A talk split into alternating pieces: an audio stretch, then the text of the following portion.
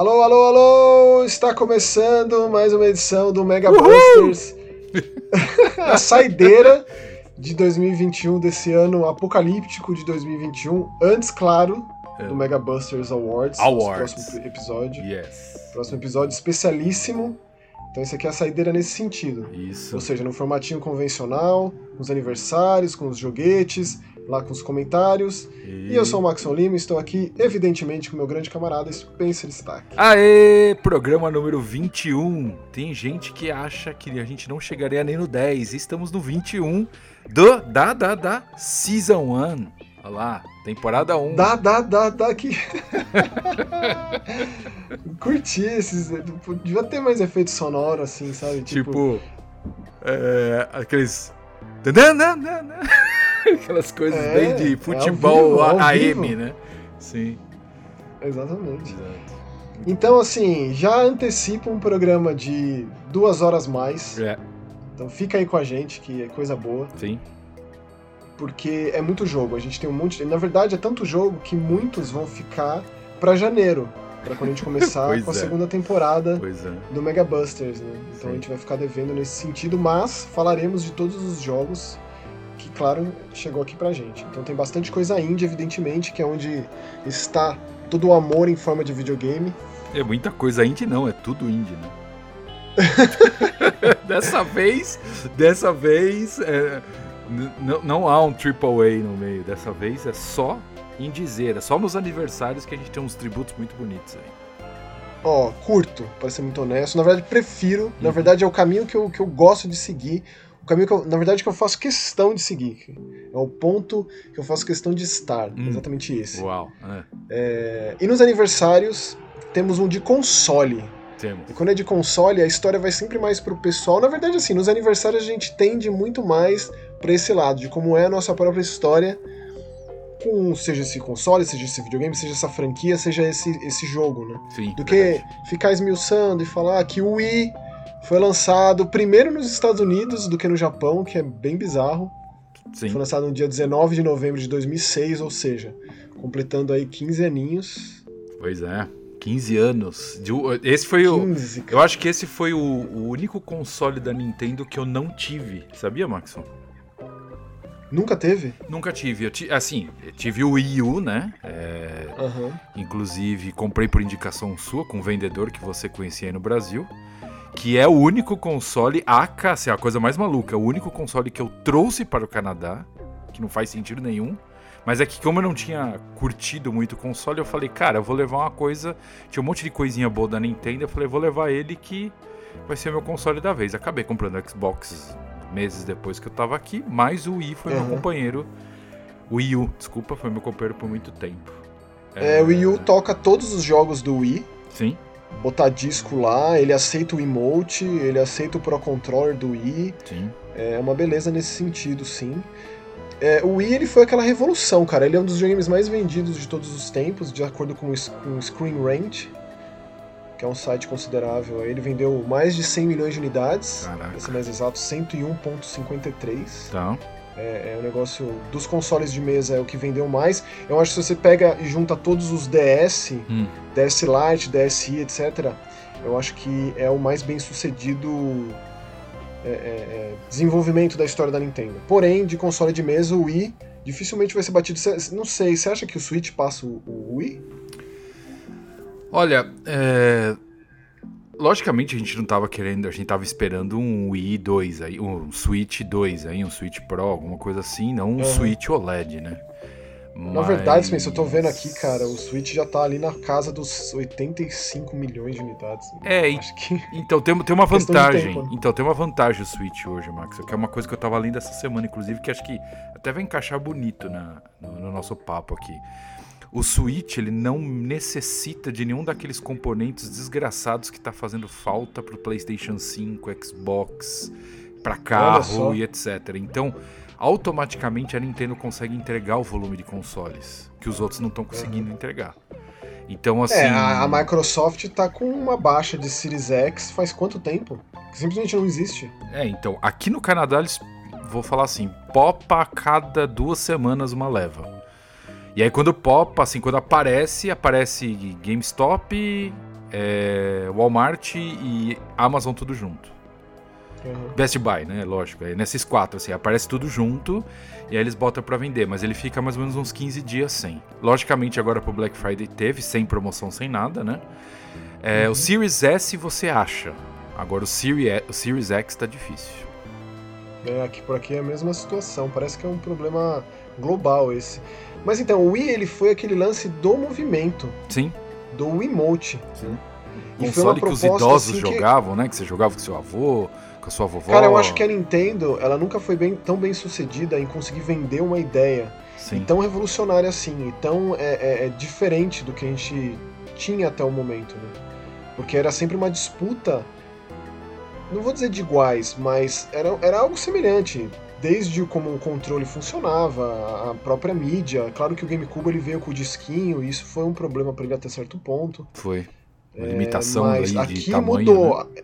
Aqui a Nintendo deixou de, de, de, de disputar tecnologia, né? disputar é, é, hardware, assim, poder de hardware com, com Sony e Microsoft, mas foi pelo caminho é, é, da inovação. Sim. Que, que, não deixa de ser o forte da Nintendo desde sempre, né? O Wii deu muito certo. Deu, deu mesmo. O fato de o Wii Sports acompanhar o Wii, talvez foi a maior sacada do Wii, né? Porque não tem, não tem jogo que venda melhor o aparelho em todos os sentidos, coisa que o Wii U não conseguiu fazer. Verdade. Do que o Wii Sports. Né? Porque você tem ali beisebol, é, é, boliche, golfe, é, que mais? Ah, e é... boxe, não é? Não isso, isso, exato, exato. São esses quatro, exato. E ele é também um dos jogos mais vendidos de todos os tempos por acompanhar o console. Sim. E tem aquilo que você falou, né? Tipo, a minha avó me viu jogando, me viu afastando a, é, o sofá da sala e me pediu para jogar comigo. E eu joguei partidas de tênis com a minha avó. Minha avó nunca tinha pedido para jogar videogame comigo na minha vida. Pois é, você tem aquele. Você tem o lance de você se mexer, né, Maxon? É, parou de você ficar. Porque é o seguinte, é. É uma coisa louca, né? A gente gosta de jogar videogame, a gente nunca presta atenção nisso, mas quando uma pessoa de fora que não tem costume de jogar videogame, olha a gente jogando videogame, ela, ela fala assim: vocês parecem uns idiotas jogando videogame, porque vocês ficam quase babando, né? Fica olhando pra é. tela vidrado, com controle a minha avó mão. me perguntava, a minha avó perguntava, por que que todo mundo nesses jogos que você joga estão sempre com pressa, correndo tanto pra, pra lá e pra cá? Pois e eu é. não tive como responder, não tinha resposta pra isso. isso é uma excelente pergunta, na verdade. Isso é uma excelente pergunta, porque e, e, faz sentido, e assim, aí você analisa, né? Pegando essa parte que realmente a gente fica sentado jogando aquela posição ali, né? Você pega o uhum. Wii, você já, você já tem que jogar de pé, né? A grande parte desses jogos você já jogava de pé, né?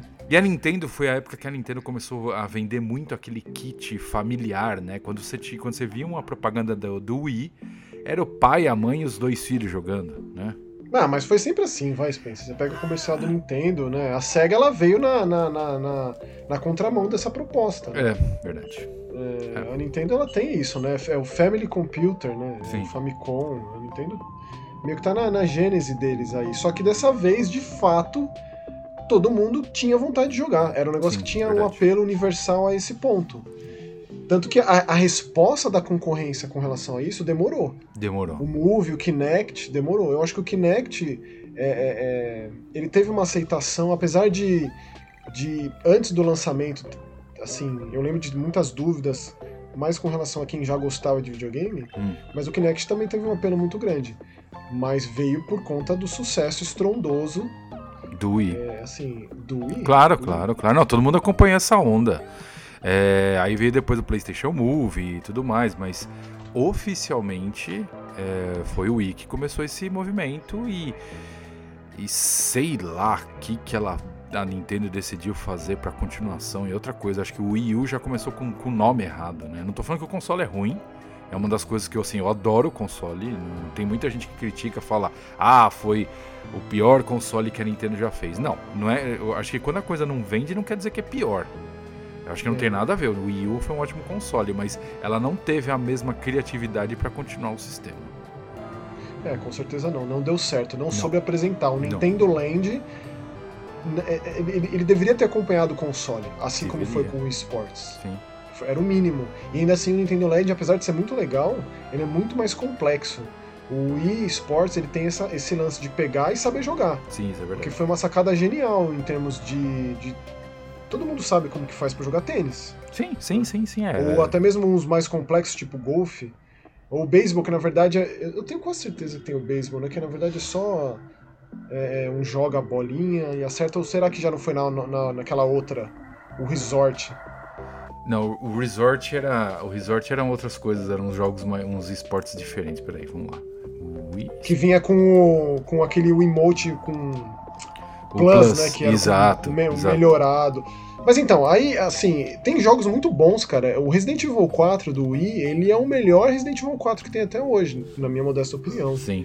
É, e quando você para e pensa em No More Heroes, é, ou, ou o, o próprio Super Mario Galaxy, que para mim é top 3 Mario de todos os tempos, é, são, são jogos muito marcantes assim para a plataforma. E quando você torna um tanto quanto mais convencional no gameplay, também funciona, tipo Donkey Kong Country Returns ou até mesmo Kirby's Zack Yarn, que são duas relíquias, pérolas absolutas do, do Wii, assim, coisas Sim. finas, maravilhosas. É, né? E outras coisas menos famosas, tipo, tem um jogo da, da Treasure, que é o Sin and Punishment, que chegou, não sei se você chegou a ver esse jogo de Nunca 64, joguei. que só saiu no Japão. Não. Ele é meio, ele é meio Space Header, mas mais complexo. É, no termo de gameplay, ele é um rail, assim, né? E com a característica de ser bem frenético, coisa da Treasure, né? E esse Star Successor, que é o, o, o Sin Punishment 2, ele foi lançado nos Estados Unidos ao contrário do de, do de 64, que infelizmente ficou só no Japão. Sim. Então, assim, tem coisas muito maravilhosas no, no, no Wii, cara, de, de, jogo, assim, você, o próprio Hitman Heaven, né, que é aquele jogo de... É, como o próprio nome diz, de ritmo musical, de batida, uns minigames muito bizarros, que foi lançado é, primeiramente, se eu não me engano, no Game Boy Advance. É uma franquia fantástica da Nintendo, mas muito assim, terciária, digamos, que não dão a, a importância devida. Mas sempre que sai um novo é absurdo. Eu gosto, assim, tem jogos muito queridos. A própria Capcom lançou aquele Zack Wiki, que era um point and click Sim. totalmente não convencional. Você lembra dele? Sim, Saiu eu lembro. na janela de lançamento, né? Sim. Verdade. Os residentes de Wii, o Umbrella Chronicles e o Dark Side Chronicles, eles estão entre os melhores shooter on rails que tem, cara, assim. Pois é, não. O Dark Side Chronicles eu considero, assim, o melhor House of the Dead que tem. Eu gosto muito. E não, assim, o console teve muita coisa. Eu acho que. Sabe que é uma coisa maluca, né? Aqui no Canadá a gente tem um acesso a, a, a jogos de forma muito barata, né? E assim, uhum. é, coisas que no Brasil, se for exemplo, você vai comprar um. Vou dar um exemplo, tá? O Mario.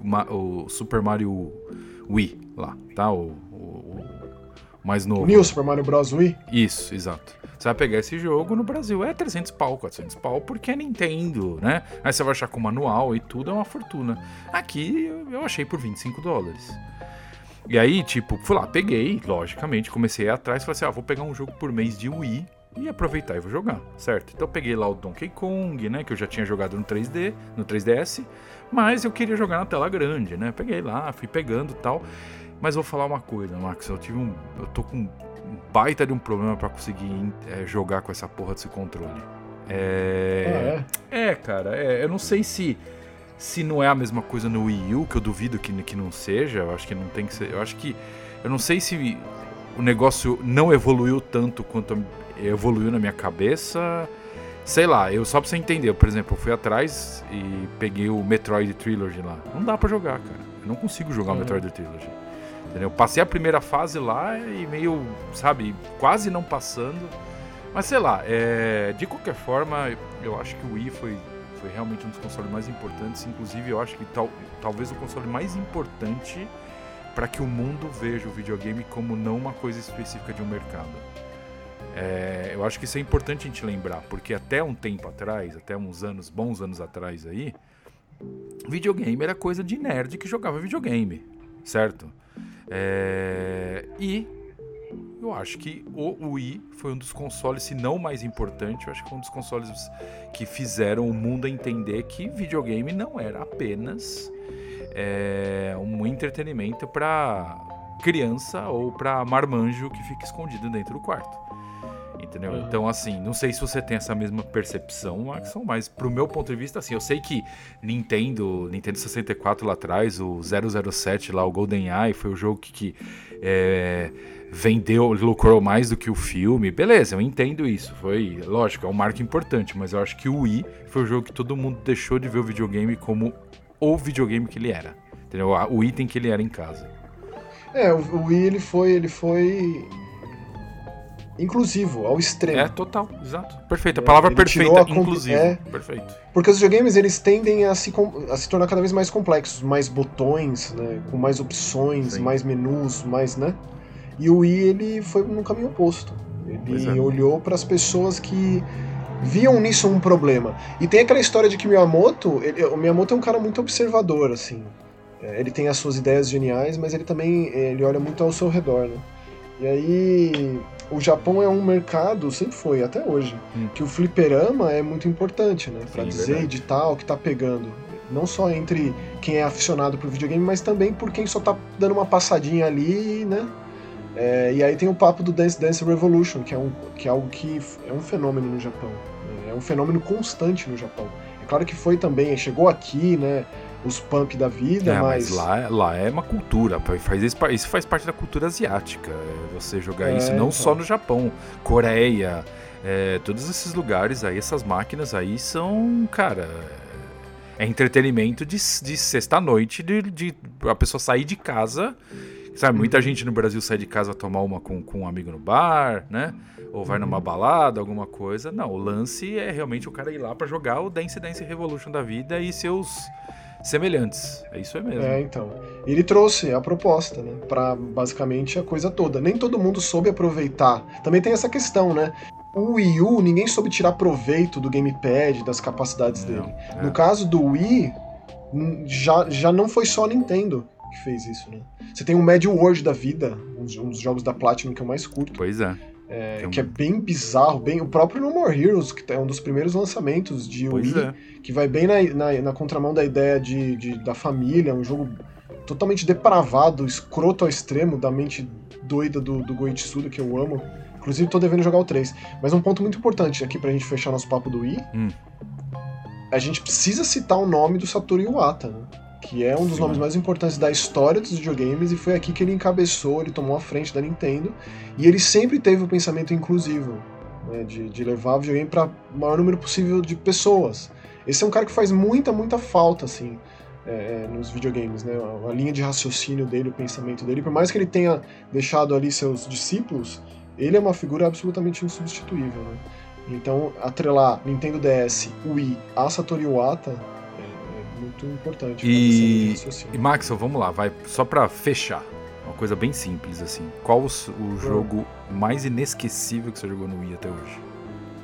Qual foi o jogo que você, jogar, que você jogou e você falou, cara, puta que pariu, isso é maravilhoso? Olha, vou na linha, vou na linha Satoru Iwata. Meu coração diz Super Mario Galaxy. Mas a minha cabeça e todo o resto diz Resident Evil 4. Provavelmente foi o jogo que eu mais joguei no Wii. Mas eu, é, cara, eu, eu entendo. É, cara, para mim, é, eu acho que meu coração fica com o Super Mario Galaxy. Tudo bem, a gente tem um Wii 2 aí, mas uhum. o. É, cara... o 2 ele é, ele é tipo o Super Mario Bros. Super Mario Bros 3, assim. É. Né? Ele pegou. O conceito do Super Mario Galaxy foi muito absurdamente revolucionário. É, ele muito, fez uso é pleno de tudo que o Wii faz de uma maneira assim que o Super Mario 64 fez. Sim. Coisa que, por exemplo, o, o, pelo menos no, para mim, como um fã de Mario, hum o Super Mario Sunshine deixou uma lacuna muito grande. Não, deixou. O Super Mario é. Sunshine também não acho nada demais. Eu é... acho complicado, um dos jogos mais bugados da Nintendo, é. que jogo da Nintendo bugado é bizarro. É bizarro. Foi o caso. Mas aí é um longo papo, porque eu sei. Na verdade, eu fui descobrindo como tem gente que ama Super Mario Sunshine, né? Cada vez que você fala que não gosta, aparecem 50. É tipo, é tipo quando você chega e fala que não ouve Beatles, né? Aliás, fã da Nintendo e fã de Beatles estão ali, né? Então, é. É mais ou Bom, menos mas isso. é um papo muito complexo. É muito complexo, eu concordo, eu concordo. É, mas... você joga evangélico no meio também, deixa pra lá. É... mas é, falando sério, eu acho que pra mim é Super Mario Galaxy, cara. Porque é o seguinte, foi o primeiro jogo de Wii que eu joguei, né? Uhum. É, que eu comprei já no Wii U, tudo, e cara, você começa a jogar não para. E mesmo com os, eu, eu tendo aquele problema de me, de me adaptar com o controle, eu não tive esse problema com o Super Mario Galaxy entendeu? Então, Eu acho que é ele, para mim é ele. Eu gosto muito, mas assim, tem um jogo de que ele é, ele é menos famoso. Hum. Assim, na verdade, é, é uma pena, porque ele é excelente. É um jogo que foi lançado aqui dos, pros nossos lados pela Exceed Games. Hum. Um jogo da Tricrescendo, os caras que fizeram é, Triace, Tricrescendo, são subsidiárias da Namco. Né? Eles fizeram um jogo chamado Fragile Dreams. Uau. Que assim, é pouco famoso, mas é especial esse jogo. Especial numa época que jogo indie assim, tava, tava começando, né, o jogo digital. É, a, a, lojinha do Wii, cara, é uma coisa deprimente. Eu nunca esqueço quando eu entrei lá para pegar o Castlevania Rebirth, né? Teve a, a Konami lançou uns jogos pela linha Rebirth, tanto Castlevania quanto o Contra, que são excelentes.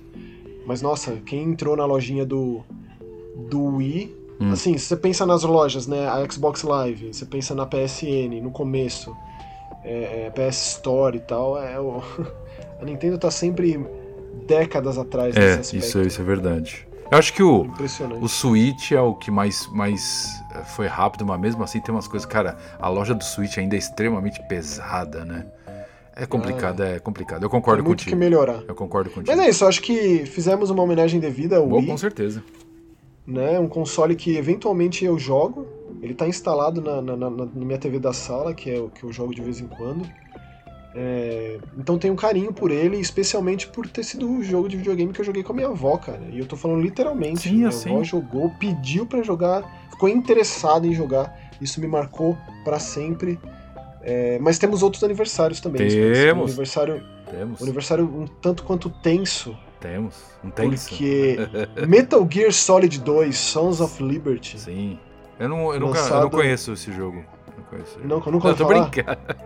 assim, eu tô brincando. Eu joguei o Sons of Liberty também. É, bem, o pessoal que ouve aqui nosso podcast sabe que eu não sou lá grande fã de Metal Gear. Mas. É, é Somos opostos nesse aspecto. Somos opostos nesse É, eu sei, eu sei. É, não é que eu não sou fã. Eu gosto. Eu acho enrolado, mas. eu gosto. Mas eu gosto muito do, do enrolado. Sons of Liberty. Eu gosto de ser enrolado. Juro, juro, tô falando sério. Gosto. Não quer enrolação, vai lá jogar Splinter Cell. É então, pois é, pois é, pois é, era isso. Vai lá, deixa a gente pois aqui é. com a enrolação. Mas assim, o Sons of Liberty é um jogo, eu diria que de todos os Metal Gear, é o que envelheceu melhor no sentido de premissa e de, de história, narrativa, personagens, o plot da coisa, né? Sim. Porque, cara, se você pega e pensa que esse jogo foi lançado em 2001, nossa Pra ser mais exato, no dia 13 de novembro de 2001. É, 20 anos. O PlayStation 2, a galera tava aprendendo a mexer naquele videogame tanto quanto complexo, nem tanto quanto o 3, mas mais que o 1. É, ele, ele foi impressionante tecnicamente falando e também, e em especial, que acaba sendo forte de Metal Gear, mas eu acho que nesse caso aqui, se você pega e joga ele hoje, você vai ficar chocado o que ele faz com o conceito de meme, com o conceito de informação inútil, de, dos perigos da internet, dos perigos da, do, do excesso de informação, da banalização da informação, das informações falsas, das fake news, etc, etc, etc. Esse jogo ele tem, ele tem uma, uma protogênese de muita coisa. E ele também foi divisivo na época, né? Porque você não joga o Solid Snake, você joga o Raiden. Joga com outro personagem, Verdade. que é meio que o oposto dele. Precisa de um esforço pra você entender qual é que é o porquê disso. Né? Sim. Mas em termos de, de, de, cara, quem jogou Metal Gear 2? Solid 2, né? Porque Metal Gear 2 é outro jogo. Sim. Na época do lançamento, pôde ver, testemunhar algo, o verdadeiro salto da geração. Você atirava num saleiro, o saleiro quebrava e saía o salzinho lá, as partículas de sal por cima da mesa. Sim. E aí você tirava numa melancia que despedaçava e detalhes mórbidos, assim, cara. Detalhes, assim, de um perfeccionismo característicos desse maluco que faz esse jogo. Sim. Cujo corpo é não sei qual percentual alto, formado de filmes, né? Na cabeça dele, no coração dele, ele misturou as duas coisas e desenvolveu uma série muito famosa. Ao mesmo tempo que gera muita gente que gosta, muita gente que odeia também. Mas, ah, mas eu, é... tenho, eu tenho um amor e uma admiração muito grande por Metal Gear, cara. Por, por por um certo tempo ali da minha vida, no miolo dos anos 2000, Metal Gear era extremamente importante. Eu esperei pelo Metal Gear Solid 4 como eu esperei por poucos jogos, assim, é, na época do lançamento, como fechamento da coisa. Né? Sim. É, eu, é, eu, assim, a gente acho que é importante a gente é, mencionar que o Kojima ele é um dos grandes uma das grandes cabeças, das melhores cabeças que o, que o videogame já teve. Se a gente pegar no mercado japonês lá, ele tá brigando muito sério com o cara com Shigeru Miyamoto, com o Yu Suzuki. E, assim, ah, mas o Suzuki fez 250 jogos, esse cara fez 20. Não, beleza, só que, cara, é... ele é um gênio. É, ele não fez só Metal Gear. É, as outras coisas que ele fez também chamaram a atenção. O cara é bom. Assim, não adianta. É, ele, ele, adianta. ele, ele consegue dar uma revolucionada no multimediático, assim, né? Porque as Sim. pessoas falam mal, falam bem, mas estão comentando sobre, né? E ele consegue.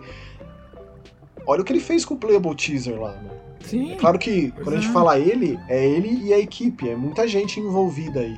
Tem uns grandes caras muito importantes, como por claro. exemplo Yoji Shinkawa, que tá sempre nas fotos junto com ele, que é o grande desenhista dos jogos do, do agora Kojima Productions, né? Mas na época tava lá atrelado a Konami. Mas o cara ele consegue é, dar uma mexida em como a coisa é vendida e além do convencional, desde o anúncio do negócio.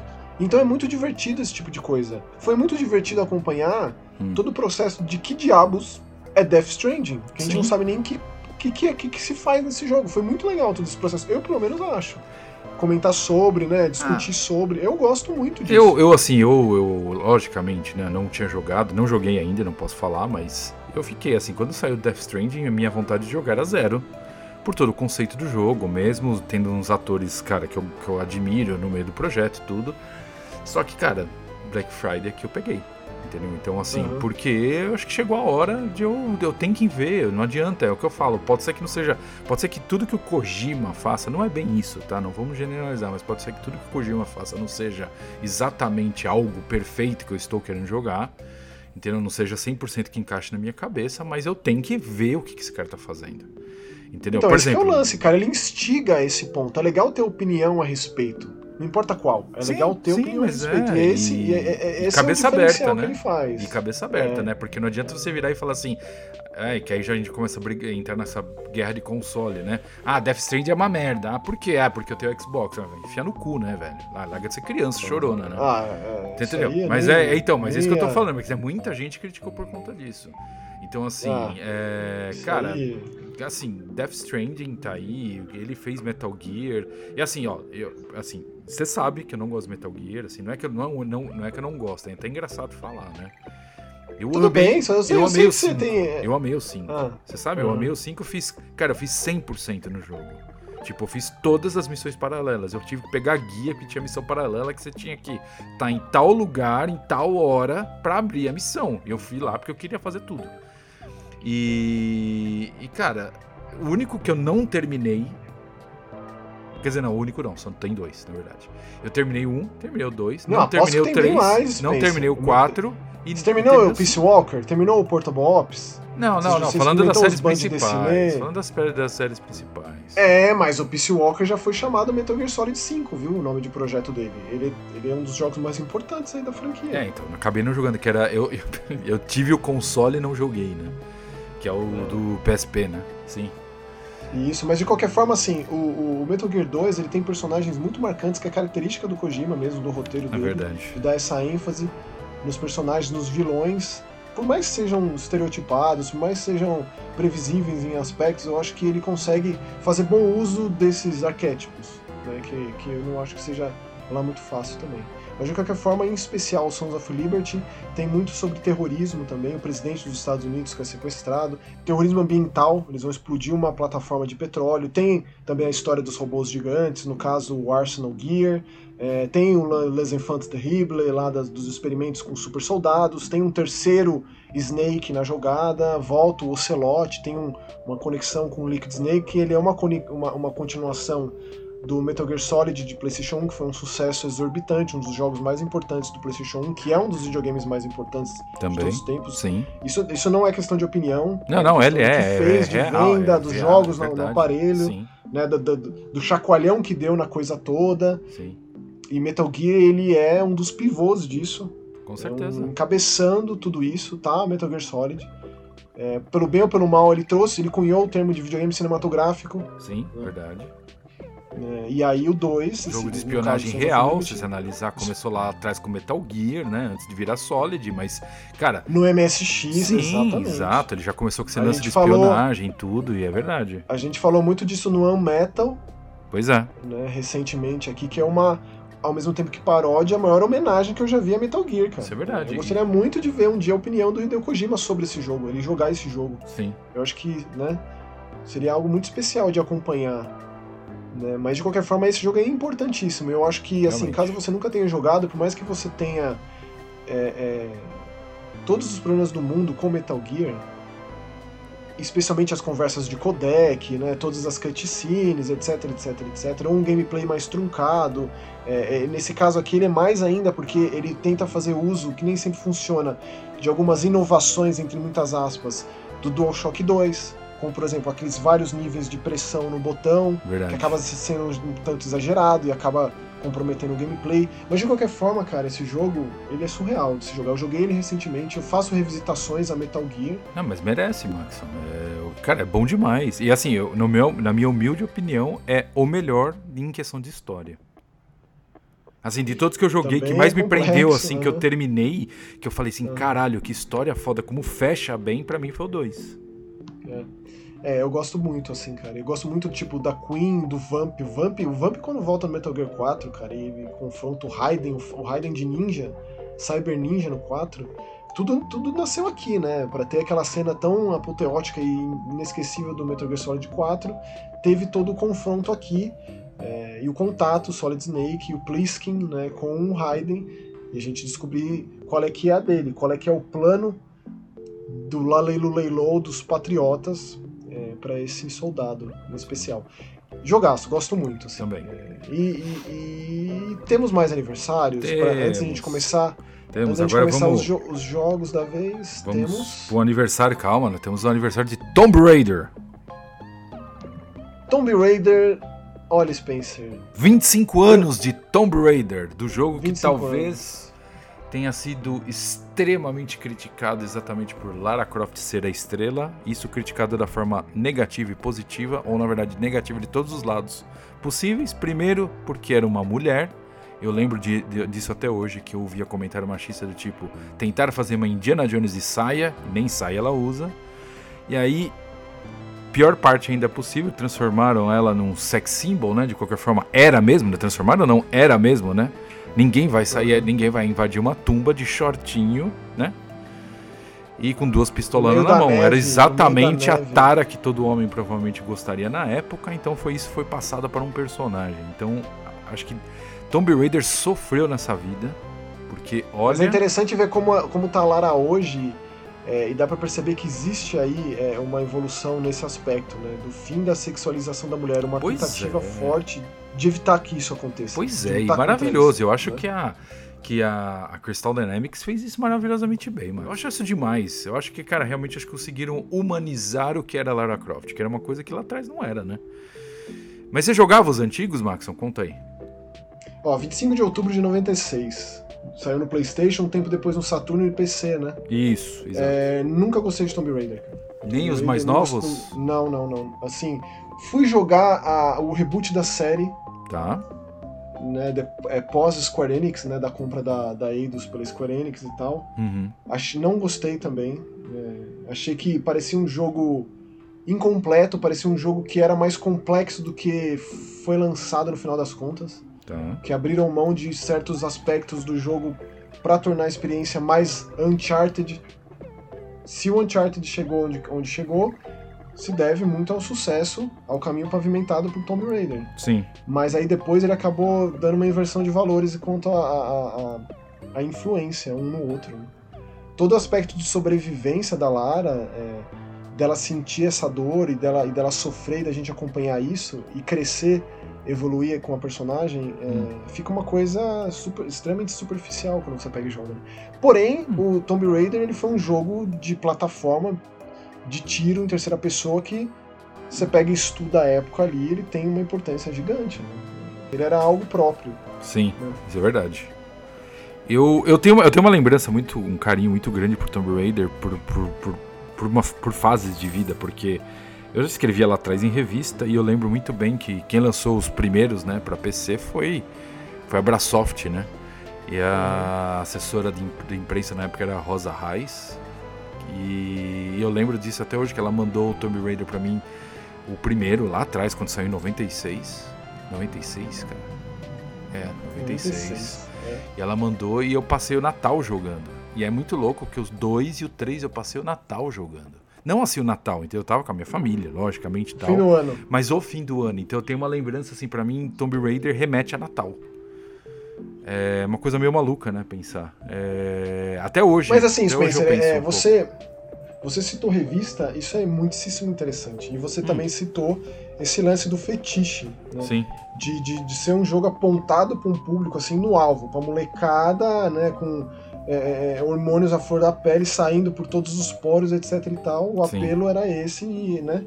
É, e como que era? Como isso foi recebido em revista? Isso foi vendido dessa mesma forma por revista.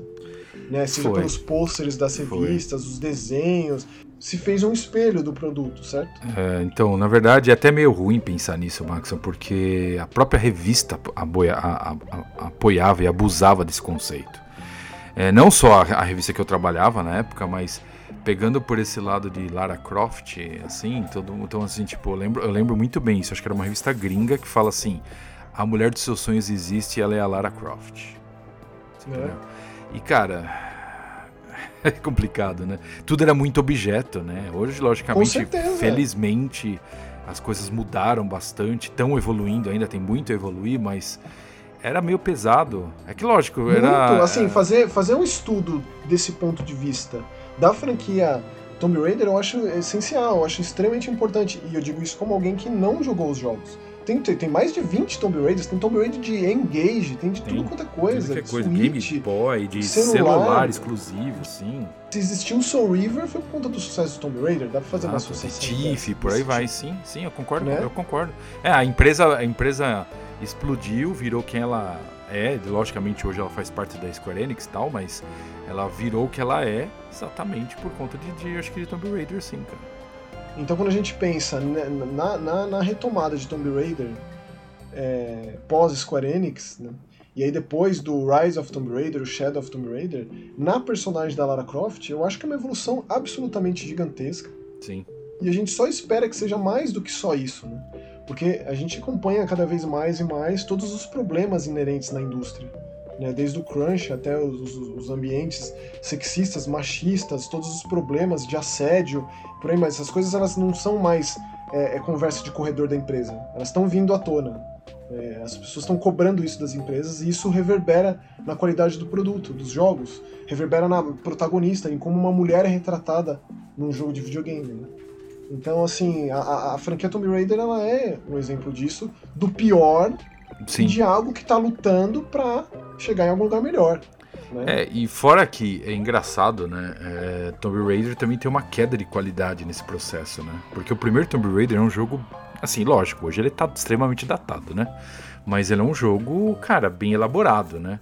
Foi feito lá pela Core Design, a Core Design trabalhou muito bem, trabalhou todo esse conceito né, do, do, do jogo. Porém, o 2 já é uma queda de qualidade. E o 3 é uma queda de qualidade. O 3 eu lembro, Max, cara, ele é extremamente irritante. A gente não tinha update nos jogos, né? Mesmo para PC, etc. O 3 você tomava tiro através da parede, velho. Uhum. É. é. Entendeu? Então, assim, a personagem, é, assim, é engraçado. Parece, sabe o que parece? Parece aquela pessoa famosa que vai pro, pro lado sombrio das coisas e começa a usar drogas, beber e o caralho ah, não, e se afunda. Tipo, entendeu? Pra aí, mim o Tomb Raider é a mesma outro. coisa. Mas precisa de outro jogo, faz. Vamos aí, a equipe tem 15 pessoas, bota 30, bota 50, mas faz, lança outro. É, então, aí. mas é isso, é isso, exato, exato. É. E eu lembro que, assim, mesmo distante, eu sempre acompanhei a franquia Tomb Raider de longe, né? Claro que conversando com amigos, vendo gente jogando em locador e tal. Eu lembro que particularmente o de PS2 foi muito aguardado e foi um dos piores. Eu lembro que, Sim, cara, horrível, horrível. Aquele Angel of Darkness, alguma coisa do tipo assim. Sim, né? o Angel of, é, é, Angel of Darkness, sim. Angel, The Angel of, of Darkness. Darkness. isso, esse mesmo. É, e, e tava meio que atrelado ao filme, o que levou essa ideia também, né? A Angelina Jolie, que era a mulher mais maravilhosa do mundo na época, é, é, interpretando a Lara Croft, que também levava essa ideia da sexualização ao extremo, assim, né? Sim. Então, é, tudo colaborava, assim, tá, tudo andava num, num grande mercadão, assim, num, num, conceito mercadológico nefasto e que dava muito certo. Tinha plena convicção de qual era o seu alvo. É, e ainda bem que, conforme o tempo foi passando, isso foi mudando drasticamente. Sim, sim. E tiveram que tirar o jogo da mão da Core Design para passar para alguém que fazia direito, né? Porque o jogo tava afundando, tava. Cara, as notas caíram. Cara, a qualidade do jogo foi caindo. É, é triste isso, né? Eu acho, né? Quando você tem uma, uma, uma série famosa, é complicado isso com certeza. Mas você sabe que eu sigo um perfil no Twitter hum. que, é, que é de gameplay do primeiro Tomb Raider. E aí eu vejo lá, é, são, é tipo uns, o, o, tempo máximo de vídeo que o Twitter permite. Então ele te mostra uns gameplays assim que são impressionantes pra época. São? Mas pra você fazer aquilo, você precisa ser um robô, essencialmente, sabe? Porque ele tem um gameplay, basicamente um jogo 3D tridimensional que você joga sem analógico, né? você joga no direcional, porque não Exato. tinha analógico no controle do PlayStation. Foi anos depois é, e aí fazer aquilo era uma precisão assim cirúrgica ao extremo, mas é bonito de ver. É bonito, é que você, que você vê lá pulando de um lugar pro outro, escorregando na pedrinha, pulando, é, passando pela faca, rodopia, que não sei o que. É, isso. sim, sim, sim, sim, sim. É eu também, eu, cara, eu sigo esse. Eu, eu, eu, é impressionante. E assim, era legal porque o jogo, acho que o, o Tomb Raider original tem quatro fases. E você rejogava isso exatamente porque você queria fazer melhor, entendeu? Eu lembro da fase do dinossauro, cara que, que foi quando um primo meu, muito querido, deixo aqui um beijo, um abraço pro Fred, é, ele, ele amava Tomb Raider, então eu vi bastante ele jogando. E aí na, na, na, parte dos dinossauros, que ele me chamou, eu fiquei lá vidrado com ele. E tinha quando aparece o tiranossauro, foi é impressionante pra época. Impressionante, lógico. Você para e pensa, não esperava um negócio daquela. Ela tava lá dando tiro em morcego, dando tiro em, em lobo e em urso, de repente aparece um Velociraptor e um tiranossauro, pô. É muito louco, é muito louco, é, é muito louco. É, eu, é, cara, sei lá. É, eu acho que é uma série que é muito importante hoje. Ela realmente evoluiu muito, graças, né? Realmente a, a mentalidade, a cabeça aberta de certas pessoas, porque é, eu acho que foi tudo muito bom do que aconteceu com a série hoje. E vamos lá, diz que em 2022 tem outro, né? É, mas meu, vou dizer, o Rise of Tomb Raider eu gostei muito. Eu joguei na época, achei uma baita evolução do de 2013 que tinha muito apelo para quem gostava da franquia, né? Então não funcionou para mim. Sim. Teve aquela, aquele miolo ali do Legend, do Anniversary Edition, né, do remake, e daquele Underworld, que dizem que, que são legais, é. mas quando veio esse de 2013, muita gente que era fã, assim, é, revitalizou a coisa toda. Não, é, o, é outro, outro ar, né? Sim. O, o Tomb Raider que eu mais joguei, inclusive com um grande amigo meu também, que oferecia um gameplay co-op isométrico, foi o Guardian of Light, né? Que é muito legal. Que é totalmente é diferente, muito legal. esse eu gostei bastante. Tanto esse quanto o Temple of Osiris. Mas é isso, nossa singela homenagem a Tomb Raider, uma franquia importante, independentemente de gosto. Eu, eu, acho que eu comecei meu discurso quando eu comecei foi exatamente falando disso, né? Que Sim. acho que é o jogo que mais tomou pedrada e porque até procurou por esse problema, por grande, por grande por um grande período, né? Então, sei lá. É, exatamente, mas é, mas é muito. Eu fico feliz quando eu vejo onde a franquia chegou hoje. Também, mesma Especialmente coisa. com relação a, a, a, como a Lara Croft é, é, representada nos jogos e também no filme, que eu não vi, mas é, é, gente muito querida próxima a mim, que é muito mais fã de Tomb Raider do que eu, gostou. Hum. De como foi feito. Olha, é, que filme, filme de jogo normalmente é aquela bomba, né? Difícil. Pois é. Pois é. Mas aí, Spencer, esse negócio de revitalização de jogos clássicos, hum. é, eu não sei o que, que a Atari tem em mente, mas. É, não, não tem muita coisa, Max. já mas tem um tal, porque... mas tem um Recharged em mente. Alguma coisa está recarregando ali. É, tá. Porque eles lançaram meio que dois jogos juntos, né? Tanto o Centipede quanto o Black Widow Recharged, que Sim. é meio que aquelas versões DX, DX dos jogos da Namco. Sim. Que eles fizeram com o Pac-Man, né? É, é, a gente tem recebido agora. A gente recebeu agora. Sim. Todas as plataformas. O Centipede, que é um jogo que eu não tinha jogado, nem o Black Widow, não tinha jogado lá na época, jogos de, de arcade, né? Sim. Chegaram aqui esses arcades, Spencer? Você se lembra? Centipede, Centipede sim, Max. O Centipede eu lembro. Acho que Black Widow não é muito popular, não, cara.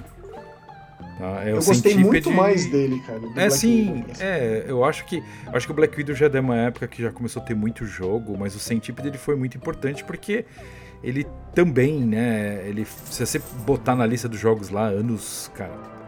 80 70, e pouco, 81. 81, né? É, 80, assim, bem comecinho dos anos 80, era um dos jogos mais importantes. Ele era daqueles jogos que quebravam as regras, que eram pioneiros. É, ele, ele é, é, é, assim, estruturalmente ele é um Space Invaders, assim, né? Sim. Porém, uhum. ele coloca ali a temática de jardim com os cogumelos e você tem que evitar que essas centopeias elas cheguem no seu campo. Então não são alienígenas, é uma Sim. centopeia. E quando você acerta essa centopeia, ela é dividida em vários gomos, digamos assim, né, segmentos, que fica sempre num, numa movimentação horizontal. Então ela vai até o final e vai vindo de linha em linha. Como se fosse uma impressora matricial, assim. Exato. Eu até consigo ouvir o. É, é, tipo, exato, exato. Mas aí toda vez que ela bate em um cogumelo, que aparecem aleatoriamente espalhados, ela volta. E toda vez que você acerta um gominho, hum. esse gominho se torna um cogumelo. Você consegue destruir esse cogumelo com um tiro, mas não é assim tão fácil. E ali no seu jardim, digamos assim, que é a parte de baixo da tela, aparecem umas aranhazinhas que você consegue os power-ups. Tem um monte de tipo de tiro. Né, e dá uma balançada no gameplay, que é assim, é um jogo de fazer ponto. O interessante são os desafios, que tornam a experiência mais legal. E eu fiquei intercalando entre ele e o Black Widow. O Black Widow ele é bem no esquema Robotron, né? Ele é twin stick shooter. Sim. Então você tá numa teia de uma aranha, é, e tudo que invade essa teia você precisa matar. Sim. E quando você mata, é, você precisa coletar o dinheirinho que fica para trás para você é, é, é, conseguir encher uma barrinha para você soltar uma teia, que é como se fosse a bomba do jogo de navinho. Que é super forte, super útil e dá para pegar grande parte da tela é, e eu me diverti muito mais com esse jogo, com quão frenético ele é. Mas aí tem um grande porém nesses dois casos, né, Spencer? Esses hum. jogos eles estão quebrados, né? É, de então, problema que tem para jogar isso, cara. Então, é, é, nessa parte que eu já. Por isso que eu já comecei descendo a lenha. É, o Black Widow eu consegui jogar. Agora o Centipede não funciona no Xbox. Ele não abre, Maxon. Ele não abre. O é, Recharge ele não abre. ambos ambos no Series X. Então, eu joguei no One, One X. Cara, Cara assim, como que pode, assim, às vezes dava uma explosão muito grande e assim eu ganhava muitos pontos porque eu acumulava inimigos na tela e o jogo fechava, tipo, pedindo sim, arrego assim. Sim, sim, sim. E muitas e muitas vezes o jogo fechou, cara. Muitas e muitas vezes eu passava o desafio de faça tantos pontos, é, sobreviva por tantos segundos, sei lá. E aí o jogo fechava, e fechava hard reset mesmo. Teve sabe, uma vez que chegou a dar hard reset no videogame. Pois é, sabe, sabe, é, o Black Widow eu joguei mais, que é como quer dizer, eu joguei mais, é o único que eu joguei, né? Porque o Centipede não abre. Então, é, eu gostei bastante. Aconteceu esses problemas comigo também, de, de simplesmente o jogo parar. Até falar assim, porra, essa porra já é desenvolvida exclusivamente pro Series X ou Series S, sei lá. Não, e os caras é... já estão nem aí. Mas se aconteceu com você também, então você já imagina o nível aconteceu. do desenvolvimento do negócio, né? É, eu acho. Eu acho desrespeitoso, velho, você ter uma. Você pegar a história né, de um jogo, por exemplo, Centipede, que, cara, é um jogo que Cara, você vai hoje, por exemplo, numa loja de roupa, cara, uma Old Navy da vida, você tem a camiseta do Centipede para vender, velho. Então, assim, é uma coisa que fez sucesso. É uma. É uma é, uma... é histórico, né? É histórico. É um patrimônio dos. É, é entendeu? É, e é você pegar isso e você fazer de qualquer jeito. Cara, uhum. é desrespeitoso com a história do videogame. Então, assim, se o cara. Se, sei lá quem é o dono da Atari hoje. Se o cara teve essa ideia brilhante de lançar qualquer coisa para faturar um trocado, sério, se enforca, mano. Porque. Assim, é, eu acho que. Não. A gente tem N exemplos, né, de como fazer uma revitalização de um clássico, ou então você manter a história viva. Sim. Com, com aquele bando de menu, com um museu mesmo dentro do jogo, com os. Olha o que, que a Capcom, olha que, que a Capcom fez lá com aquele pacote deles, tá tudo bem. Não, é. não, não, com aquele pacote que a gente pegou de arcade um tempo atrás, a gente até falou aqui no programa. Ah, com certeza. Então, ó, aquilo é lá, é aquilo é completamente. Tudo bem, os caras não recriaram o jogo, isso aqui é recriado, beleza, eu entendo, mas tá feito direito, é lindo. Ah, cara, eu. É para mim, esse, esse jogo da Capcom é. Não tem como desinstalar ele do Xbox. Sim, concordo. Entendeu? E assim, a ideia de você é, comprar jogo a jogo ou perfeito, comprar pacotes. Perfeito. Aqui, cara, o mínimo era poder ter colocado o jogo original aqui. O mínimo, o mínimo, escondido, nem que seja lá você apertar no, no menu inicial para cima e A. Ou, e tipo, a lá. gente não tá falando de um jogo barato, tipo. Não, o, é o caro. Black Widow Recharged custa 50 no Steam. E se custa 50 no Steam, quanto que custa numa PSN? Deixa eu dar uma olhada aqui. É, é, é cara. Tipo, é, fica nessa faixa. Eu pensei que fosse muito mais. Normalmente a PSN é muito mais cara. R$ 53,90. Se tivesse todo esse trato, sabe? Se tivesse esse histórico ali, na verdade a história mantida viva dentro do jogo, com, seja com textos, contando entrevistas, existem muitas formas de se fazer isso. A SEGA já lançou cada, cada coleção Pois é. É, é. especial com entrevistas. Eu lembro que tinha uma do Genesis de PS3 360 que tinha entrevistas com todos os desenvolvedores. Cara, tipo, o cara falando de Phantasy Star 3, falando é. de, é, de, de, Sonic 3D, 3D Blast, sabe? Tipo, isso aqui, cara, é um jogo, Recharge, que tem os desafios lá, tem leaderboard e que tá extremamente problemático. É divertido de jogar, porque é um, são jogos legais. Black Widow é legal, o Centipede é legal. É, então. O jogo ali na, na, na Gênesis, na cerne dele, são jogos muito divertidos. Né? Não tem como estragar um negócio desse. Mas aqui os caras é, conseguiram. Tentaram, não, não, conseguiram, conseguiram, Max. Conseguiram. É, desculpa, mas. É, o cara é triste, né? É triste, é triste. Assim, eu fiquei, eu fiquei chateado, porque eu falei, puta que legal, vamos jogar um Centip de novo aí. E nem roda. Uhum. Aí eu falei assim, ah, tá bom, vamos desinstalar. Cara, eu desinstalei e reinstalei três vezes. É, é um negócio que não abre é, é, verdade, né, Spencer? A gente tem isso, tem isso agora, cara, de você.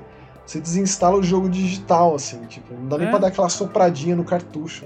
Não, você, então. só, você só né, torce aí por todas as entidades, ou seja lá pelo que você venera no, no, no, no Cosmo do Infinito. Bom, é isso. Disponível em todas as plataformas. Inclusive, é, eles é. foram desenvolvidos para o novo Atari, o Atari VCS.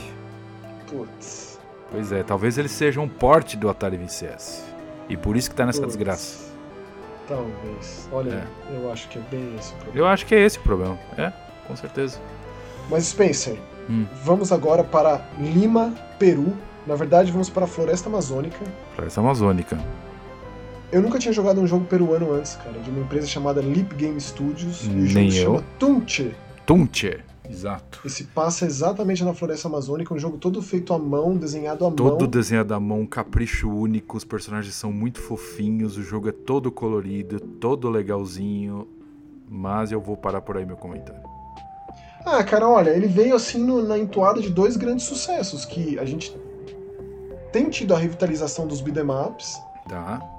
E roguelike tá muito em alta, Spencer. Muito em alta. A ideia de você tentar de novo, recomeçar.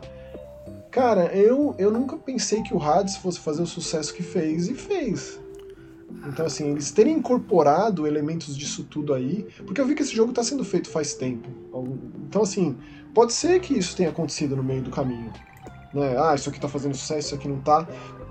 Eu gostaria enormemente de jogar esse jogo de quatro players deve ser muito divertido jogar com alguém isso.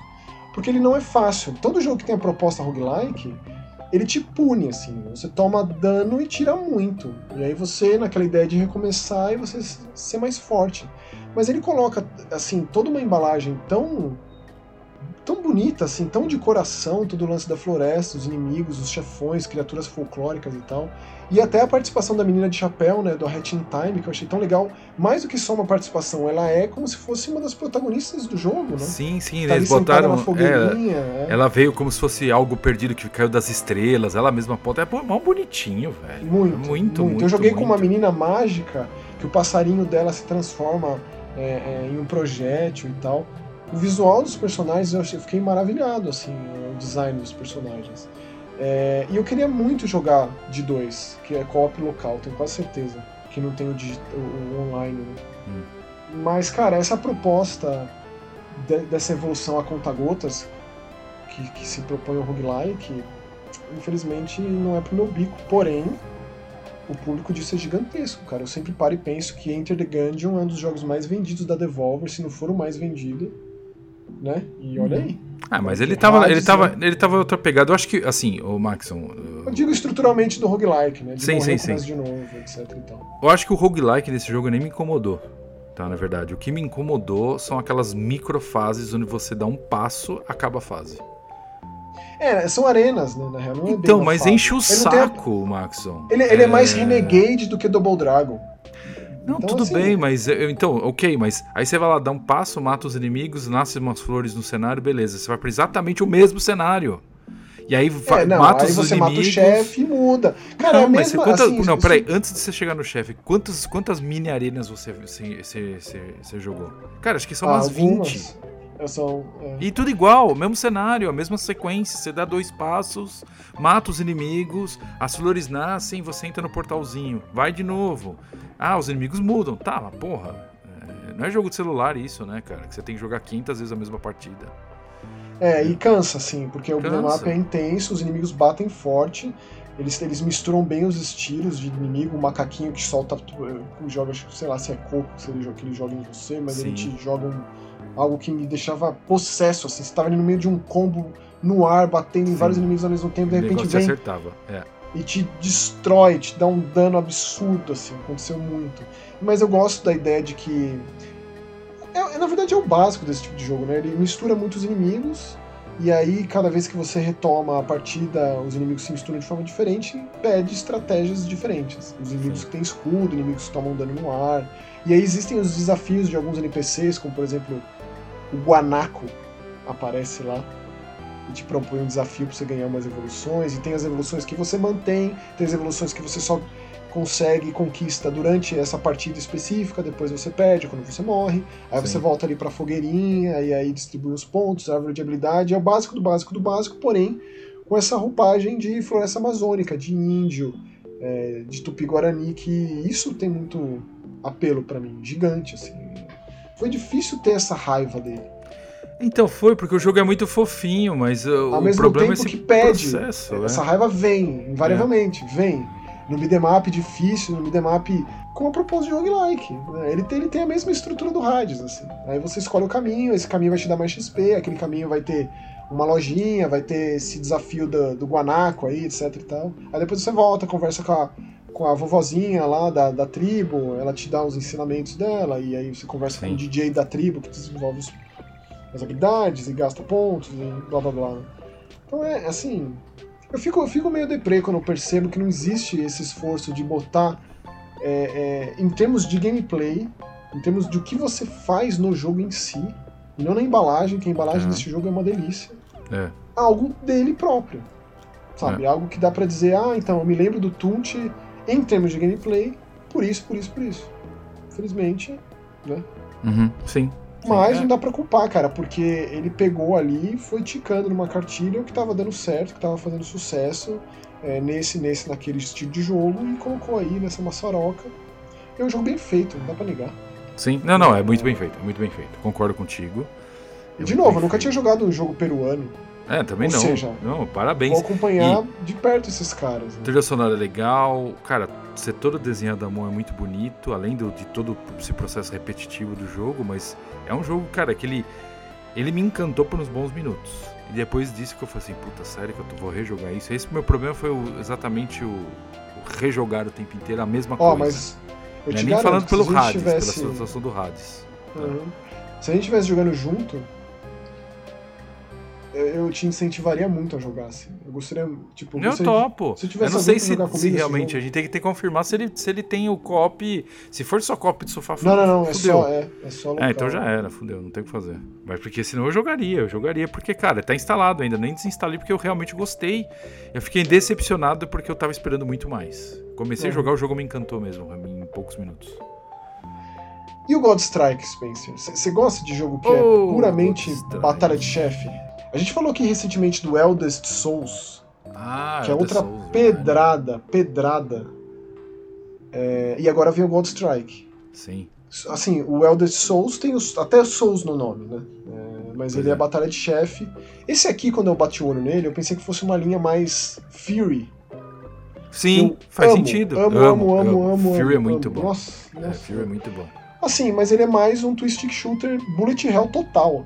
Total. Infernal. Frenético é, infernal. É. Desde o tutorial, desde o primeiro chefe, que é o tutorial, ele meio que mistura o tutorial com Belial, alguma coisa satânica nesse, nesse aspecto, até porque ele gira em torno de, de uma história de máscaras, é, que são é, representações de entidades, de deidades, mas aí existe essa, essa entidade é, angelical, digamos, corrompida, e aí se torna meio que automaticamente infernal, é, e a gente joga com a reencarnação de uma dessas máscaras de uma guerreira. É um jogo super direto ao ponto. Assim. Não, direto aquela, e reto. Né, não tem conversa. Uma animaçãozinha. Você equipa coisas, você equipa poderes, habilidades passivas e ativas e já cai na arena, cai no chefe. Cai só pra chefe. dentro. É, só chefe. Só chefe. Difícil. Pra cacete. O jogo difícil. Mas é uma Muito delícia de difícil, jogar, né? Todos esses jogos aí. Todos esses jogos assim são gostosos de jogar, né? É inacreditável, né? Ele está disponível em todas as plataformas é, de uma produtora chamada Overpowered Team. Exatamente, olha o nome. É, faz Power jogos, né? Rangers. Legendas no nosso idioma. Exato. E ele é, ele é, digo, se você gosta de Twin Stick Shooter, tipo a gente citou aqui, aqui agora há pouco o Enter the Gungeon, imagine Exato. se o Enter the Gungeon fosse só chefão. Nossa, eu não tinha durado, Tipo eu tinha isso. durado menos tempo ainda. É tipo É isso. difícil Ou o seja, Gunter the Game. você não vai ter tempo para desenvolver o seu personagem. Não tem espaço para evolução nesse sentido. Existem as almas, eh, fragmentos de almas que os chefões deixam cair, que é como se fosse um MP. Pra você pegar isso e poder usar suas habilidades, tipo um dash, tipo um, um super raio laser que sai do peito da guerreira, é, ou então vários projéteis que você solta, mas assim, o seu poder básico é super fraquinho. É um jogo muito de insistência, ou você pode ali, depois de morrer muitas vezes, acionar o Easy Mode, que fica mais acessível e você leva o jogo adiante. Cada chefão você ganha mais habilidades passivas e ativas, que você aciona nos botões de ombro é, do controle e depois você pode ir misturando, mas você precisa passar dos chefes para conseguir novas habilidades. Então não tem, a princípio, primeiro, segundo, terceiro, quarto chefe, muito espaço para estratégia, não. Você tem que fazer uso de tudo que você tem à sua disposição, porque É. mesmo num- se você escolhe pro fácil, você vai penar pra, pra Vai. passar desses chefes. Vai, não é fácil não. Tem que tentar umas boas ali- vezes aí. É. É. E ele, ele é um jogo essencialmente gameplay nesse sentido, né? Ele coloca todo esse lance é, divino, digamos, no, na narrativa, mas ele é um jogo puramente arcade. Sim. Né? Que a gente fala bastante desse tipo de jogo aqui, né? É uma coisa que pega muito na gente. né? Eu tava lendo aqui o, essa Overpowered Team. Ela é de Madrid, na Espanha. Olha que demais. Legal, muito bom, muito bom. De Peru Multicultural. pra Madrid, Pois é, olha De- só. e de Madrid a gente vai pra O inferno, né? Desgraceira. É. Desgraceira. Olha, eu até peço desculpas, eu sei que aqui não é lugar de falar disso. né? Tem lá um canal especialíssimo pra A gente vai falar- desgraceiras. Peraí, peraí, a gente vai falar de jogo pornô? Eu tô falando do Mais Que Horror Ah, mas que horror, então tá bom. e do Eu Gente Morta. Mas eu vou falar do Blair Witch VR. VR, VR, VR. E qual, qual que é a tua relação? VR. VR Eu eu não- é meu VR, pra mim é um vale refeição, Max. Eu não joguei ainda direito. Eu não, eu, não ia, eu não ia perguntar a tua relação com o Vale Refeição, mas Ah. com a Bruxa de Blair. Ah, ó, não joguei o primeiro lá. O primeiro Não, com, com, com o filme. Com Como filme, que foi tá, quando beleza. saiu o filme? Eu quero, eu, quero que, eu quero que você me diga, você consegue lembrar Consigo. o que, que você estava fazendo quando você viu na TV, provavelmente na TV, o comercial da Bruxa de Blair? Então, eu vi, eu lembro que. Assim, eu- mais ou menos, né? Não vou lembrar exatamente o que eu tava fazendo, mas. é, Eu lembro do- da época, dessa, dessa era que entrou o trailer do Bruxa de Blair, né? Assim. Trailer não, né? Entrou comercial na televisão, né? Globo, essas coisas, para as pessoas irem assistir esse filme no cinema, né?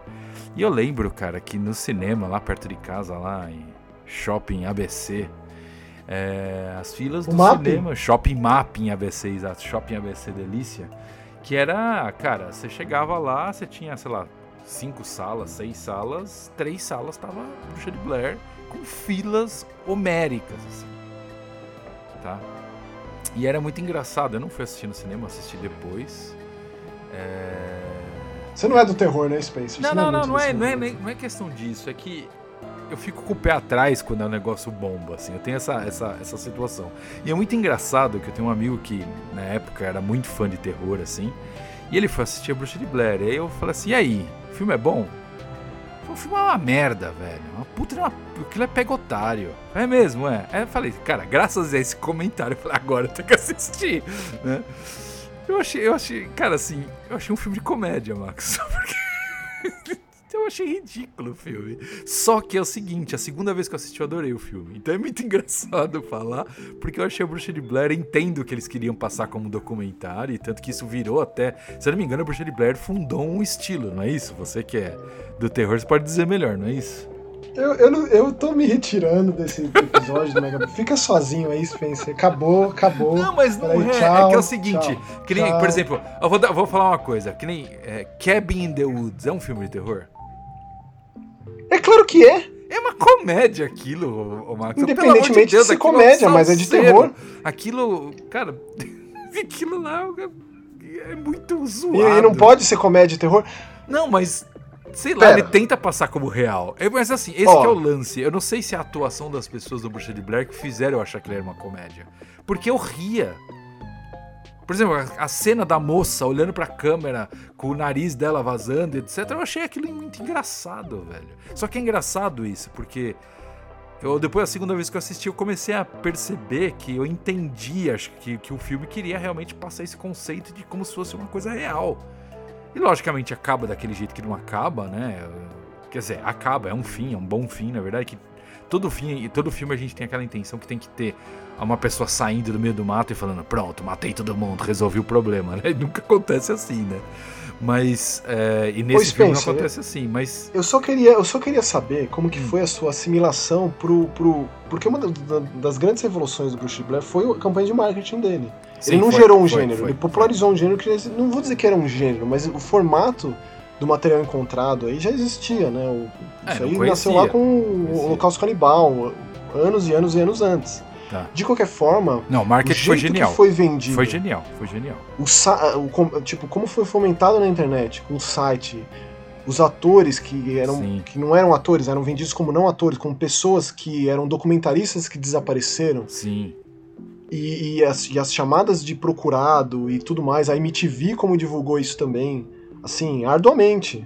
Foi, né, Eu cara? era é o que muito mais falando. novo que você é, na época, propaganda na tipo, na é- Globo do filme no cinema, Max. É mais nesse sentido, Sim, né? sim, Né? sim. Essa evolução. E isso que gerou uma expectativa nas pessoas que elas iam ver e falar e comentavam esse tipo de coisa. Mas é quando você se depara com algo muito diferente de qualquer coisa que você está acostumado, normalmente, Ah, certeza. em linhas gerais, a, a- a reação é essa mesmo. Até mesmo pro final, que é um final tão, tão, tão abrupto É, Bruno. que gera essa estranheza. E a, estra- e a estranheza a esse ponto cria uma ojeriza na pessoa. A pessoa fica. E existem muitas maneiras de você lidar com o medo enrustido. Até mesmo quando é inconsciente. Uma delas é rir, outra delas é descer o cacete, é falar mal pra todo mundo, é, sabe, é fazer a caveira do negócio. E Então, aconteceu é, de- eu, é, foi- Mas, eu- cara, tipo, eu acho que foi era só isso. A lance. minha curiosidade era, era não, só acho isso, que foi esse o isso. lance. Eu acho que. eu- tem uma coisa nesse, nesse, lado, nesse lado todo. Eu, eu achei o filme engraçado, Hum. mas ele me surpreendeu. Você entendeu? Por isso que eu assisti a segunda vez, e a segunda vez que eu não assisti, eu assisti prestando atenção. Entendeu? Porque pra mim tudo tava, tava achando engraçado. Eu achava um bando de gente que realmente. Eles queriam passar a imagem que não eram atores, então pra mim eles atuavam mal. Porque eu sabia que era um filme, então. Você entendeu? O lance foi que minha cabeça já tava preparada que aquilo era um filme de Uhum. terror. Então, assim, provavelmente eu não tive a- aquele impacto de, de, querer, de que o filme tem- ia tentar me convencer que aquilo é, não era um filme, era um documentário. Então, por Uhum. isso que eu achei o negócio estranho. Mas, é o que eu Então, falo. é isso que eu tô dizendo, é essa estranheza. Mas assim, O 2 o eu não consegui é que- assistir, Maxon. O 2 eu não consegui assistir. O, o Bruxa de Blair de 99, ele foi assim, ele ainda é um dos maiores custo-benefícios da história, do- não É, só do terror, mas do cinema. Imagina. A atividade paranormal passou, mas o que ele criou na época ali foi uma apoteose completa. Foi. Assim, um negócio absurdo. Marketing Só maravilhoso. que tudo- Palmas tudo marketing que- mesmo. Sim, tudo que tem de produto de Bruxa de Blair depois disso. Teve jogo de computador, teve o 2, muitos anos depois teve um Sim. novo Bruxa de Blair. Tudo lixo. Tudo Os jogos de lixo, computador sim. não. Mas os jogos de computador não remetem ao que o jogo lá, ao que, ao que, ao O que filme o filme era. conseguiu criar.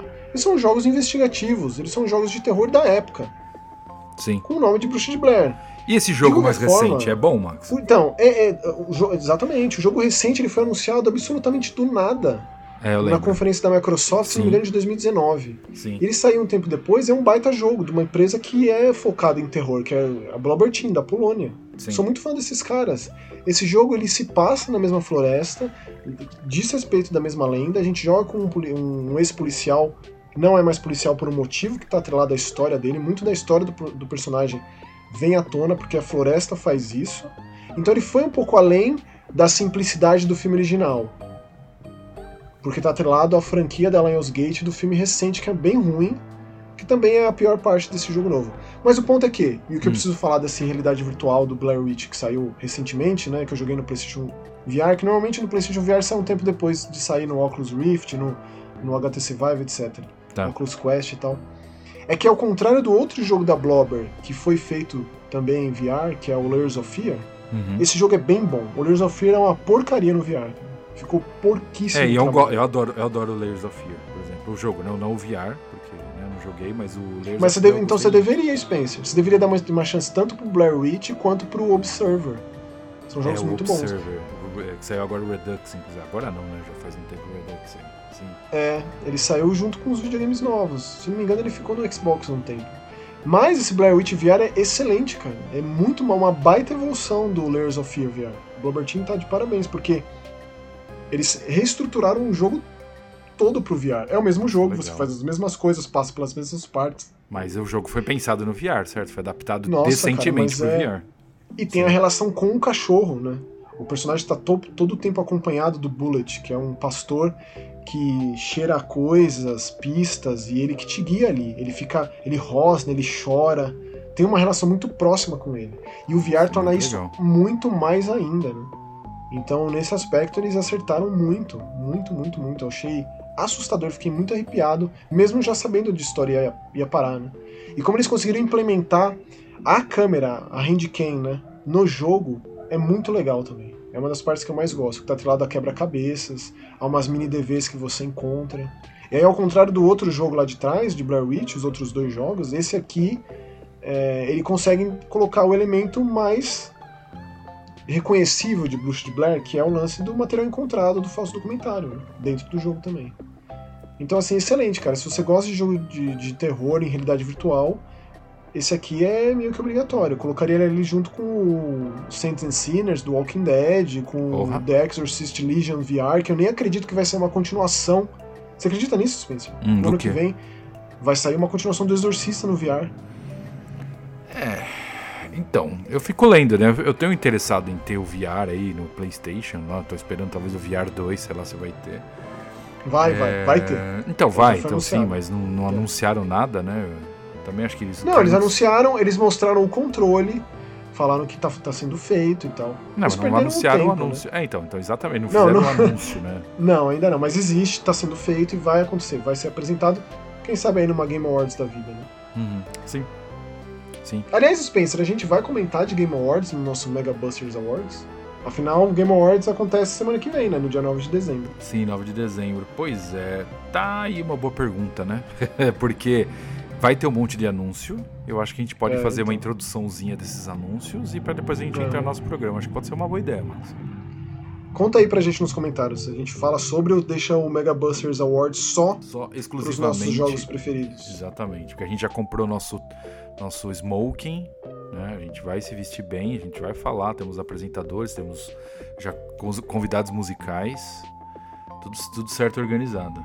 E a gente precisa fazer aquilo que a gente prometeu também, né, Spencer? A gente vai assistir, acompanhar assim que o podcast for pro ar, junto com o pessoal, né? Sim, Eu não lá. sei exatamente como isso vai acontecer, Também né? não sei, a gente ainda não tem essa ideia, mas até nos comentários aí vamos jogar essas ideias, pode ser aqui, pode ser no Twitter, a gente joga essas ideias aí, aí a gente vê, porque eu quero, isso vai ser muito engraçado.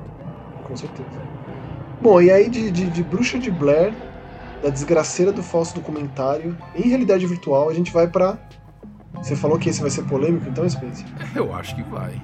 Eu acho que vai. The Eternal Cylinder. Eu vou, eu vou resumir o jogo pra vocês. Pensa o seguinte, você é um sapo e aí você ou o Quebert, pronto, o Quebert. Acho que o Quebert funciona melhor. E você tá fugindo de um pau de macarrão. É isso, é- o, o jogo é esse.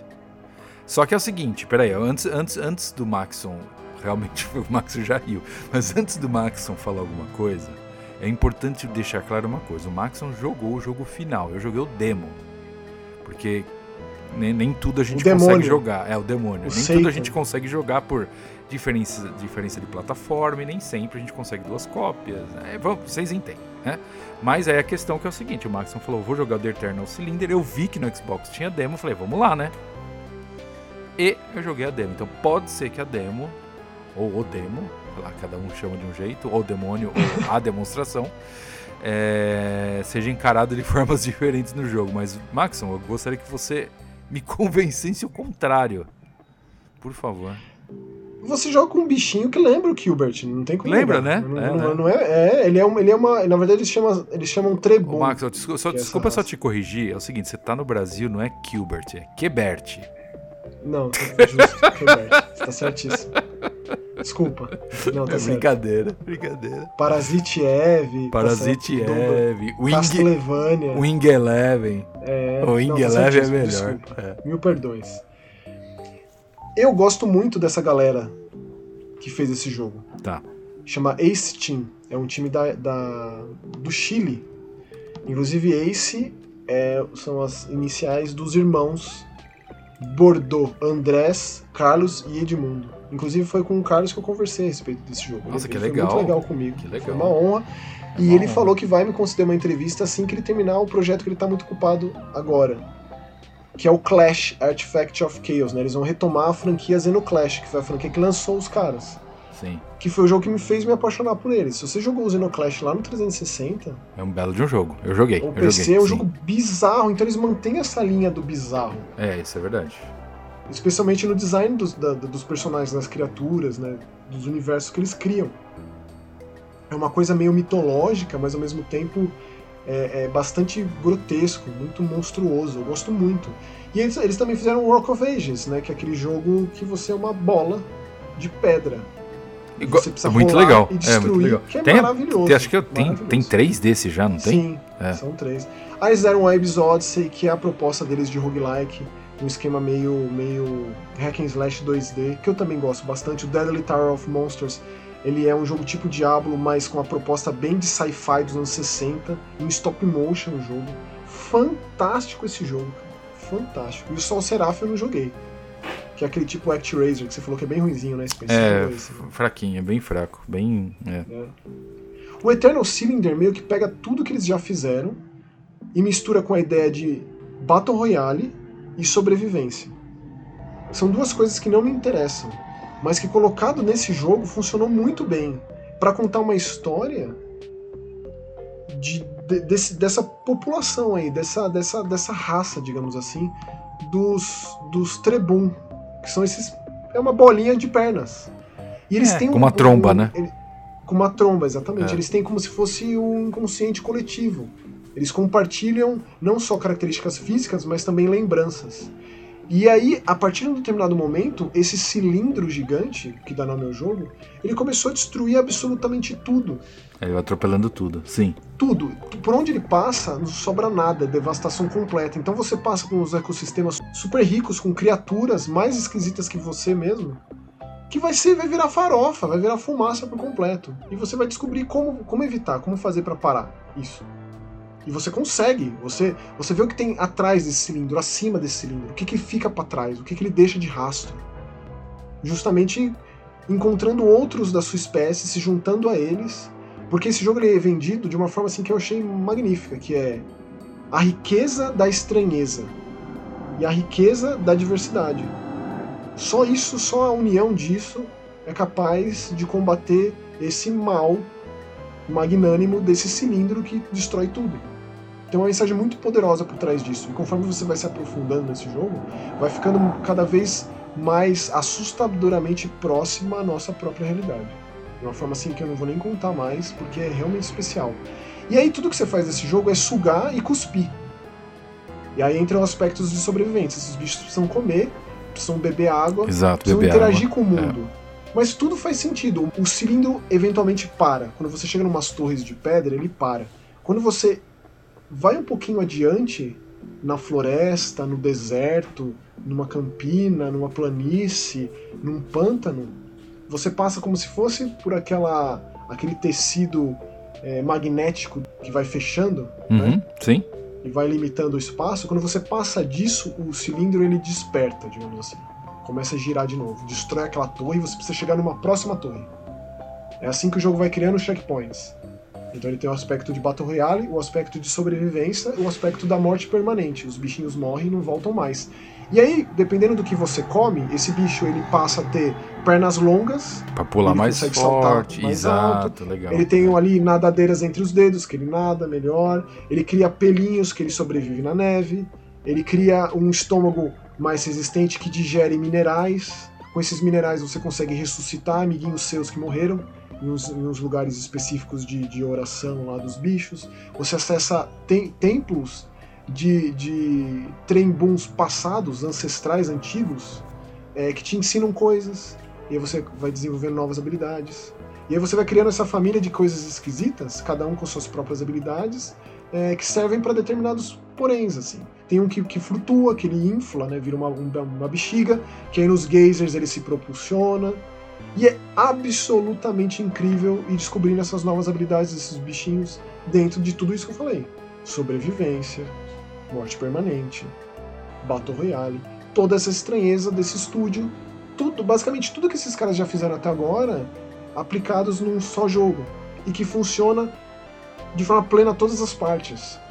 Cada, cada lugar novo que você chega é tão diferente, é tão esquisito. Cada criatura nova que você avista e tipo, como ela vai reagir a mim? Ela vai ser amistosa? Ela vai me atacar? Vai me comer? Vai me matar? Eu chego perto? Eu posso ter uma interação? Ela vai me dar. Tem alguma coisa ali que eu posso fazer uso?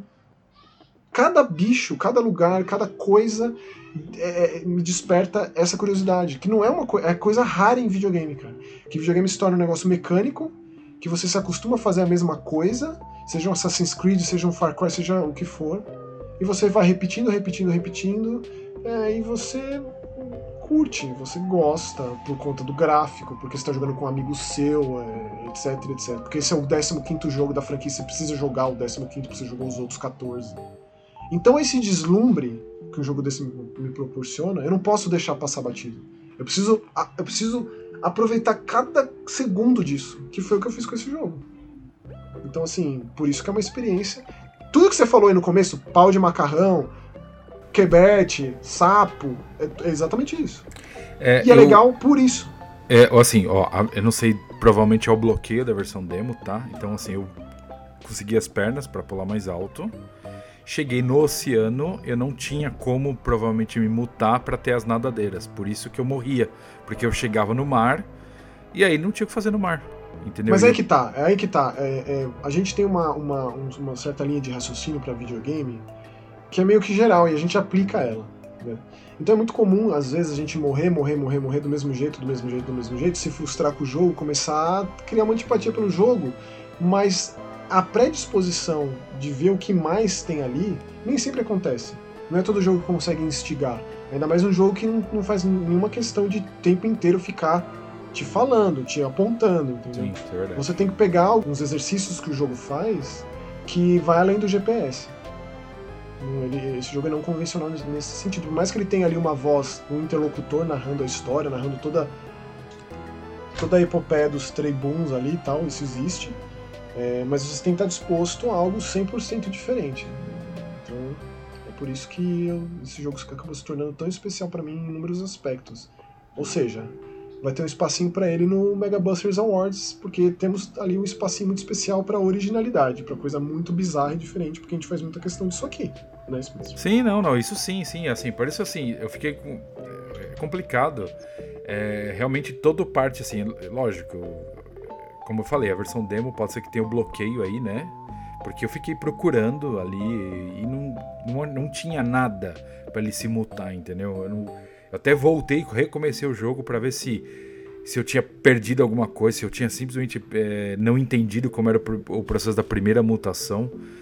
Como, cara, eu vi que eu não tinha feito nada de errado, provavelmente, como eu falei, eu bloqueei ali, então pra mim o jogo parou, porque realmente, jogabilidade. Cara, o jogo é estranho é, e esse estranho é bom, ele é bonito.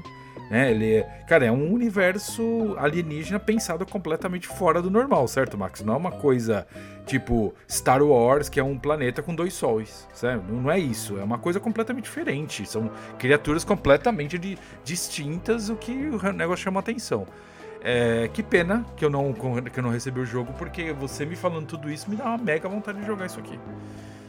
Eu gostaria muito que você jogasse. Com certeza Sim. a gente teria altos papos sobre, porque é realmente especial.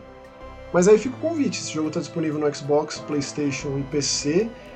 PC pela Epic Games Store, né? Deve ter rolado um, um, um acordo aí para ganhar uma grana. Porque esse, esse, essa produtora vai mudando, né? De parceria. Já fez até com a SEGA, etc. Então. É, agora é com a Good Shepherd que publicou o jogo para eles, mas eu fico muito feliz deles continuarem na ativa e o próximo jogo deles voltar para a franquia Xenoclash, né? Que o, o Xenoclash 2 acabou dando um passo maior que as pernas, né? ele foi muito ambicioso, apesar de eu gostar dele. É, acabou não funcionando muito bem, mas esse aqui, cara, esse jogo ele funciona de forma plena, ele é realmente bom e eu recomendo muito. Ele tá muito bem traduzido para o nosso idioma também. Tá vendo? E importante lembrar, como eu já falei, tem a versão demo, ou seja, você pode experimentar é. antes de realmente encarar comprar o jogo, porque o jogo, se eu não me engano, não é barato. Acho que no Xbox tá 120, 130 pau. Entendeu? Então, assim, não é barato, não. Também. É, não é barato. Não é todo não. jogo que tem demo ultimamente, né? É, não, é bem raríssimo. Raro, né? É, raríssimo. É. Mas e o jogo novo do Hidetaka Suehiro? Hein, ah, o Hidetaka Suehiro, sabe que outro dia ele me ligou, cara, e aí a gente bateu um papo, não, brincadeira. É... Você é um Drinking também? Você é um Drinking igual o Hidetaka, o Suehiro? Então, cara. É... Não, aí tem que ir muito fundo na, não, tem que muito fundo no, no, nas redes sociais do, do Swear65. A gente vai falar de The Good Life agora, que é o jogo novo do criador de Deadly Premonition, de D4, de The Missing, é. que é maravilhoso. É, e ele e tem aí? essa nova empreitada, The Good Life, um jogo de Kickstarter que faturou um pouco mais do que o pedido, mas o suficiente para o jogo ver a luz do dia. Tá. E olha, cara. Como, não, vai, vai você aí, Spencer, vai, diz aí. Então, vamos lá. É... Eu tenho cabeça aberta para jogar as coisas, né? Assim, pra eu não tenho muito problema. Como eu falei, até coisa que eu não vou muito com a cara, eu vou lá, sento e jogo. Então, e jogo, cara, e jogo, jogo com prazer, assim. Não vou jogar forçado, tipo, ah, que saco, entendeu? Não, não é assim. É... Eu comecei. Então o jogo é a história de uma menina lá que foi pra uma cidadezinha, né? Ela é, uma, ela é uma jornalista de é. Nova York chamada Naomi. Chata que ela tá com. Ela é, ela é do Chata tipo que só reclama, xinga todo mundo, Nossa. mas ela tá com uma dívida gigantesca. E ela meio que fez um acordo com o editor dela de que se ela conseguisse revelar segredos obscuros, escusos dessa cidadezinha chamada Rainy Woods, Sim. e aí todo mundo que é fã de Deadly Premonition sabe que isso aí é uma menção, né? Rainy Woods era o jogo originalmente, o nome originalmente do Deadly Premonition, o nome de projeto, etc. É, e aí, ela, se ela conseguir, e também tirando uma foto aqui e outra ali, e colocando em rede social, e expondo isso tudo, ela vai ganhando dinheiro. Sim. É o que você tem que fazer nesse jogo. Só que qual que é a característica dos jogos do Swery, desse criador, do Hidetaka Suhiro? Esquisito pra caceta, assim. São personagens extremamente excêntricos. Extremamente. E é isso que você vai ter se você resolve passar por essa primeira impressão péssima que esse jogo então, esse causa. é o lance. O jogo não funciona também, você percebeu, Max? Só tem queda de frame rate de um jogo que parece feito para 3DO, velho. Não, mas, mas faz muito sentido você falar de 3DO, porque ele é esquisito, ele seria, ele seria um jogo de 3DO. Seria um jogo de 3DO, então, exato. Ele me, sei lá, ele me lembrou alguma coisa muito velha. É, sei lá, aqueles. Sabe aqueles, aqueles trecos que tinha na internet? Second Life. Ele me lembrou isso. Só que é o seguinte, o jogo tem queda de frame rate, só que tipo, não é bonito. Ele é feio o jogo. Fora que o design de personagem, é, cara, o, sabe o que o jogo, o jogo parece muito, sei lá, um, aglomerado de clip art. Ele parece junto. livro de colorir. É, aqueles que, aqueles que você compra que... de dois reais no, na estação. Pronto. que vem na, vem na paçoca amor, exato, sabe? Exato. Tipo, cara, é, ele não tem nada que ele atribui. Outra coisa, fora. Não tem. Sim, tudo bem, eu já imaginei que era um jogo de. que era um jogo bem limitado ali, já isso foi visível desde o começo. Mas, cara, você tem aquela menina da cadeira de rodas, aconteceu uma cena ridícula naquela menina. que tipo assim, ela. Eu parei no meio da rua, a menina veio, que ela tava, sei lá, ia cruzar a cidade, ela bateu no meu personagem e foi me empurrando até o outro lado. E não tinha como andar. E ela foi me levando. Eu falei, tá. A hora que ela virar, eu paro. Foi exatamente o que aconteceu. Ela virou pra esquerda, meu personagem ficou parado como se nada tivesse acontecido. Eu falei, tá. Entendeu? Você é falou dessa personagem, vou aproveitar e falar. Essa personagem acaba sendo a anfitriã da cidade que recebe a Naomi Sim, lá. Apesar dela ser super, ultra, mega grossa e antipática, Nossa, então ela trata ela muito bem. É, esse, é um, aí... esse, jogo, esse jogo tem isso, tá? É raras as pessoas que são aceitáveis de educação nesse jogo. É inacreditável, não tem uma pessoa que, que fala bom dia para você. você. Não, o camarada isso? ali da. O camarada ali que, que da, da, da lojinha de máquina fotográfica. Mas é lógico, é mais... você, tá, você tá comprando coisa lá, Maxon. mas, mas, mas, assim, os personagens, eles são esquisitos. É o grande lance desse criador de videogame. É uma pena que ele tá muito preso nessa ideia do mundo aberto, da rotina, de que passa o dia. A personagem ela precisa comer, ela precisa dormir, ela precisa é tomar banho, ela tem dor de dente. Pra você conseguir os ingredientes pra você fazer um remédio com uma bruxa, uma bruxa da floresta é, lá para dor de barriga, é pesado, é difícil. Então você falou essa cena da menina da cadeira de rodas. Cara, tem uma lá que você tá atrás dela à noite. Você tá indo para um lugar que ela vai te contar um dos segredos da cidade. Porém, no meio do caminho aparece um texugo. Hum. Ataca as duas. E aí, nesse ataque, a menina aciona o modo turbo da cadeira de rodas e sai a jato na frente. Pronto aí, ó. Got Game of the Year. Aí você não. Aí o que você tem que fazer? Você tem que ir atrás dessa, dessa pessoa. E o que acontece? Ela deixou um lencinho para você para trás. E aí você resolve um outro uma outra condição de um outro NPC que se acha o maior escritor do mundo, tem tipo um Stephen King aí na cidade, Meu Deus. que você vira um cachorro. Tem uma condição nessa cidade, depois da no... de, de, de, que o sol se põe, as pessoas viram um bicho.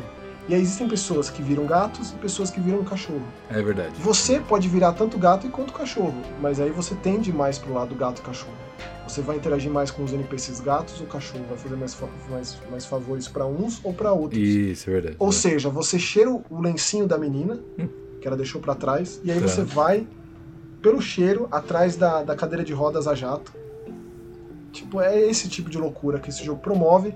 Se você estiver disposto a passar pelo gráfico meia boca pelo problema de frame rate, por todos os aspectos de, de, de jogo de sobrevivência, de rotina, de second life, é. você vai encontrar coisas interessantes.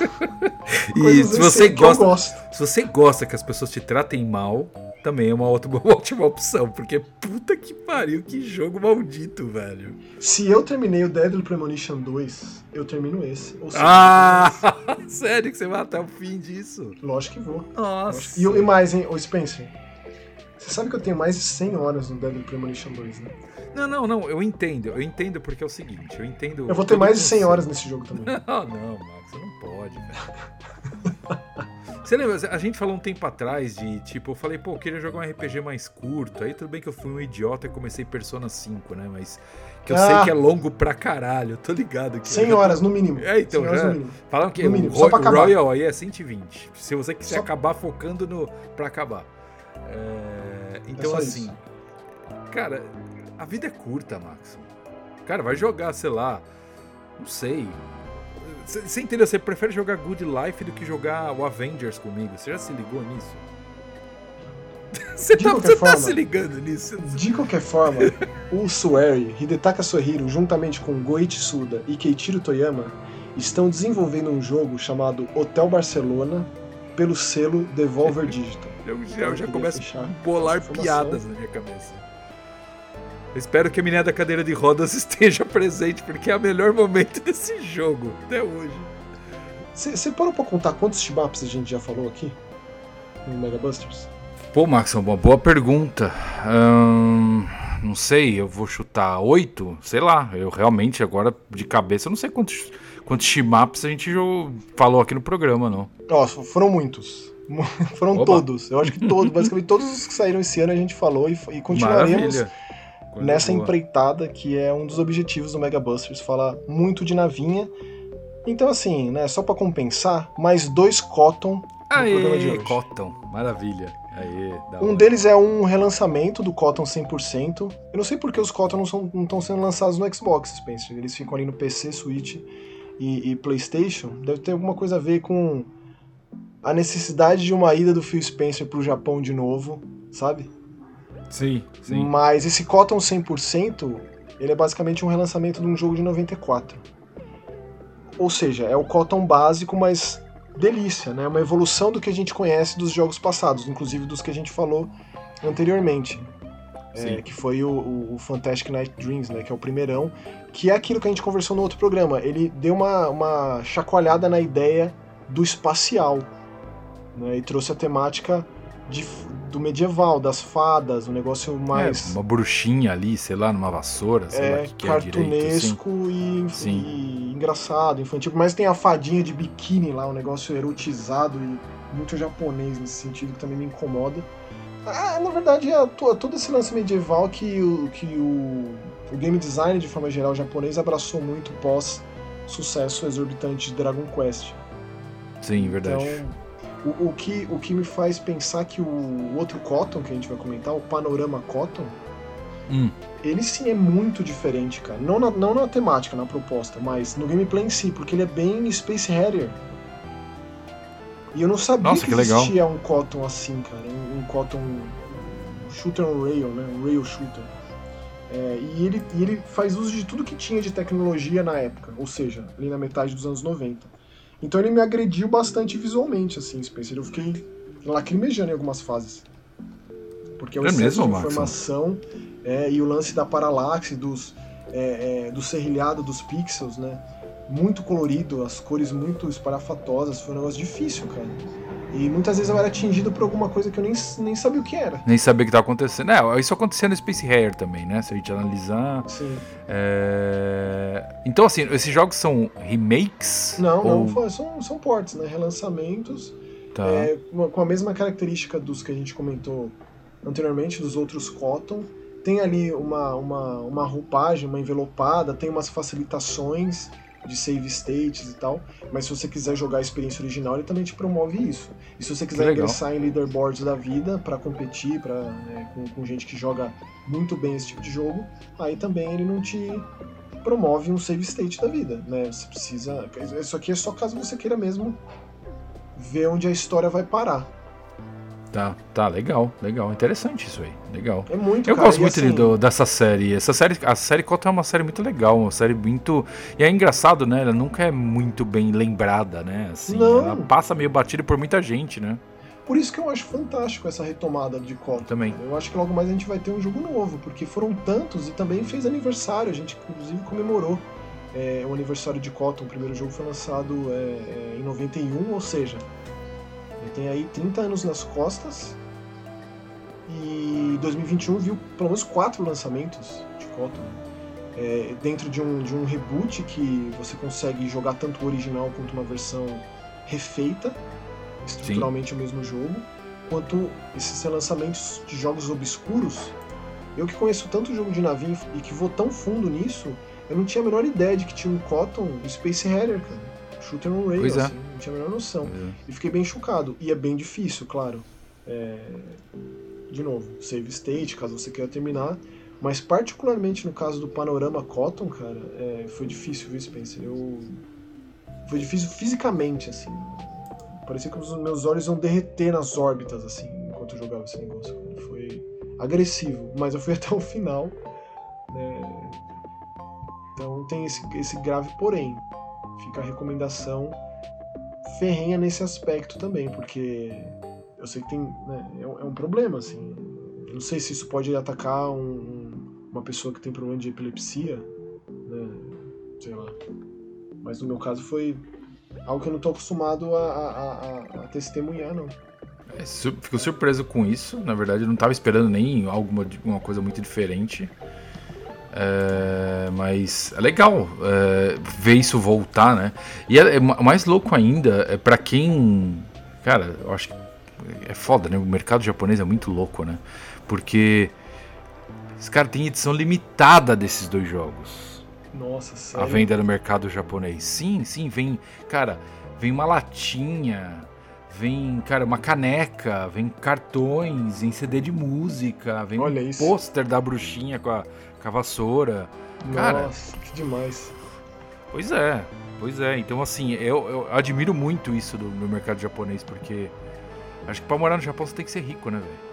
E ó, é, a celebração de Cotton, desses 30 anos de franquia, foi para resgatar a franquia, resgatar os jogos, apresentar os jogos para uma nova geração, né? Um monte de jogo de, de navinha das antigas tem é, visto relançamentos de uns anos para cá e também para antecipar o lançamento de um novo previsto para 2022, Sim. Cotton Fantasy. Vai ser uma, um jogo completamente novo, não um reboot, não é, é, é um port. Então vale a pena esperar. E eu fico muito feliz, cara, porque é resultado, é, mostra que deu muito certo. Essa a Inning Games conseguiu de uma forma muito respeitosa com todo o legado de Cotton.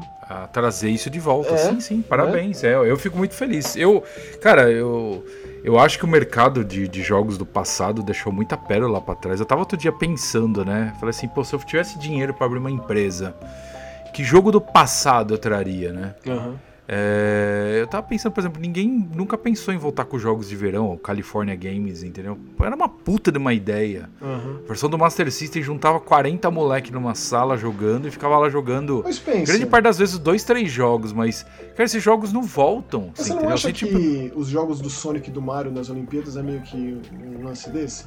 Porque a, então a, é, a mas a, que... temática, entendeu, Maxon? Porque todo mundo relança essas coisas. Eu entendo, eu entendo, o que você tá falando, mas ninguém, ninguém voltou com os jogos de verão, com o California Games mesmo, uhum. entendeu? Olha, Eles conseguem pegar o nome, licenciar entendo, a marca e entendi. voltar com um negócio fantástico, assim. Cara, eu acho que é possível. Olha o que tem acontecido com as franquias da SEGA. É. Nas mãos dos Sim. fãs que. Fãs dos jogos que cresceram, estudaram, se tornaram grandes desenvolvedores de jogos.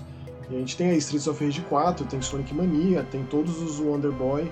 Tem o Alex Kidd, que a gente comentou aqui recentemente, né? Pois é, que é fantástico. Olha aí, temos é... assim, exemplo de quatro grandes franquias da SEGA ressuscitadas é. pelas mãos de fãs extremamente talentosos e que manjam desses jogos mais do que os próprios criadores. Assim. É verdade, é verdade. Então por, Que, por que não um Shinobi? Por que não um Golden Axe? Por que não um, um Alien Soldier? Um Alien Storm? The Cap Attack, etc, etc, etc, etc. Kid Chameleon. Echo the Dolphin, etc. Infinitos. Shakan, Comic Zone. Pois é. Né? Pois é. O Toad até que teve, né? O, ou... o criador do Toad conseguiu a franquia de volta. Fez o Kickstarter, Sim, ou, o jogo. O Max, o Max, até séries de nave, tipo Thunder Force. Sim, Tiger L, Gaiares. Tiger L. Pois é, Gaiares. Então, sim, Hellfire. Você Nossa, tem uma, uma Elemental cara, uma... Master, né? Então, pois é, você tem uma caralhada de coisas que poderia voltar. Ó, oh, por exemplo, vai, falando em série, vamos falar de série, né? vamos falar de série. É, Exios, é, Chevios, verdade. vamos falar de série. Por exemplo, você lembra de Vales? Lembro. Não é shooter. É, então, então, a Vales podia voltar. Você teve lá aquela trilogia do Ernest Evans lá, que era El Viento, é. Ernest Evans e Annette Again. É o Viento é da Wolf Team, né? Da galera que depois foi do, fazer. Wolf Team. Foi fazer Tales of. É sensacional. Sim, eu tenho, eu tenho essa trilogia, cara. Eu tenho essa trilogia japonesa, tá aí no Brasil. É, El Viento é só cartucho de Mega Drive, Ernest Stevens tem cartucho e Mega CD, e Mega CD, isso. E o A Net Again só Mega CD. A Net Again, é, infelizmente, fecha com uma chave bem podrona. É um beat'em up que você joga sozinho, mas o jogo é chato, repetitivo e difícil. Eu acho que são mas... os primeiros trabalhos do Motoi Sakuraba como desenvolvedor de jogos, cara. Tenho quase certeza. Como desenvolvedor não, como compositor, né? Então você, você para pra pensar nisso, você tem um monte de série que você poderia trazer de volta. Com certeza. E... Com é. certeza é. absoluta. E eu acho que é muito possível. É só questão de tempo. E eu diria que o próximo é Shinobi. Quem, imagina um Shadow Dancer, cara. Shadow Dancer é meu jogo favorito de ninja. Gosto mais de Shadow Dancer do que de Ninja Gaiden. E de, de Shinobi também. Mas é isso. Certamente falaremos de Cotton 2022, o Cotton Reborn, né? Cotton. A, a volta de Cotton. Boa. Animado. Animado. Na verdade, feliz. Cotton Fantasy, né? Certamente Fantasy. falaremos de Cotton Fantasy em 2022. Eu também fico muito feliz. Continuaremos desbravando as navinhas aqui no Mega Brasil. Isso aí é, é aí... Né, virou assim na, na, nossa cartilha, tá lá, navinha, tem que ticar, não tem jeito. Não tem jeito. E temos mais alguns, hein, Spencer? Esse programa tá temos quilométrico, porque tem tanto jogo belezoca pra gente falar. E esse aqui, ele é. Eu diria que é diferente de todos os outros que a gente comentou especificamente nesse programa, né? Porque essa estrutura de jogo bem investigativo. Na verdade, eu diria mais diálogo, mais papo, né? O próprio jogo se vende na ideia do pós-noir, um adventure de detetive, que é o Backbone. O jogo também financiado coletivamente via Kickstarter, que acabou agraciando muitos fãs e que foi lançado recentemente em todas as plataformas. Sim. O que, que você achou desse, é... Spencer? É um jogo que você bate o olho. Tô, tô, o, visual, o visual é surreal, né? É, o visual é surreal, cara, todo o conceito do jogo, o jogo mistura um pouco daqueles adventures meio point and click, mas ele, mesmo ele não sendo point and click, mas ele lembra muito os, os adventures lá de trás. Um ele é bem mais simples, da vida, é, né? É, sim, é. Você falou tudo. É uma mistura dos dois personagens em um só, porque são os animais antropomórficos. É, o, o, personagem que a gente joga, ele é como, ele é como, como se fosse não, ele é um guaxinim chamado Howard, sim. é um investigador particular e ele é novo, né? Apesar dele parecer ser já um cara lá dos seus 30, 40 anos, conforme a gente joga, a gente vai descobrindo que ele é mais novo do que aparenta pelos diálogos, pela Sim, relação verdade, que ele tem com verdade. os NPCs, né? E é legal que uma coisa casual, tipo, ele meio que querendo pegar no flagra uma traição, que é bem coisa Sim. de detetive, né? Bem coisa do judgment da vida, assim. A Sim. esposa desconfiada do marido bota o detetive atrás e ele acaba descobrindo algo extremamente nefasto que acontece nessa cidade, que tem que esse lance do pós-noir se encaixa justamente na apresentação de mundo de jogo, né? que é um mundo bem assim pobre, é, ao mesmo tempo que tem essa ideia das hierarquias muito bem estabelecidas, os macacos que dominam esse negócio no esquema meio planeta dos macacos. Né? A gente está meio que na, na parte é, de Midgar, assim, né? na parte do subúrbio do negócio. E é muita coisa que fica mais no mistério. Eu espero do fundo, do fundo do coração que a gente tenha uma continuação para essa história, porque tem muita coisa em aberto depois que você termina o jogo. Muita coisa, inclusive o que tem de, o que tem além dessas muralhas, porque parece um confinamento onde se passa a história, parece um negócio meio é feudal é assim, não é? Verdade, verdade. Tem esse lance dessa Putz, como que eu vou falar? Talvez uma sociedade fechada, mas meio que forçada a ser fechada.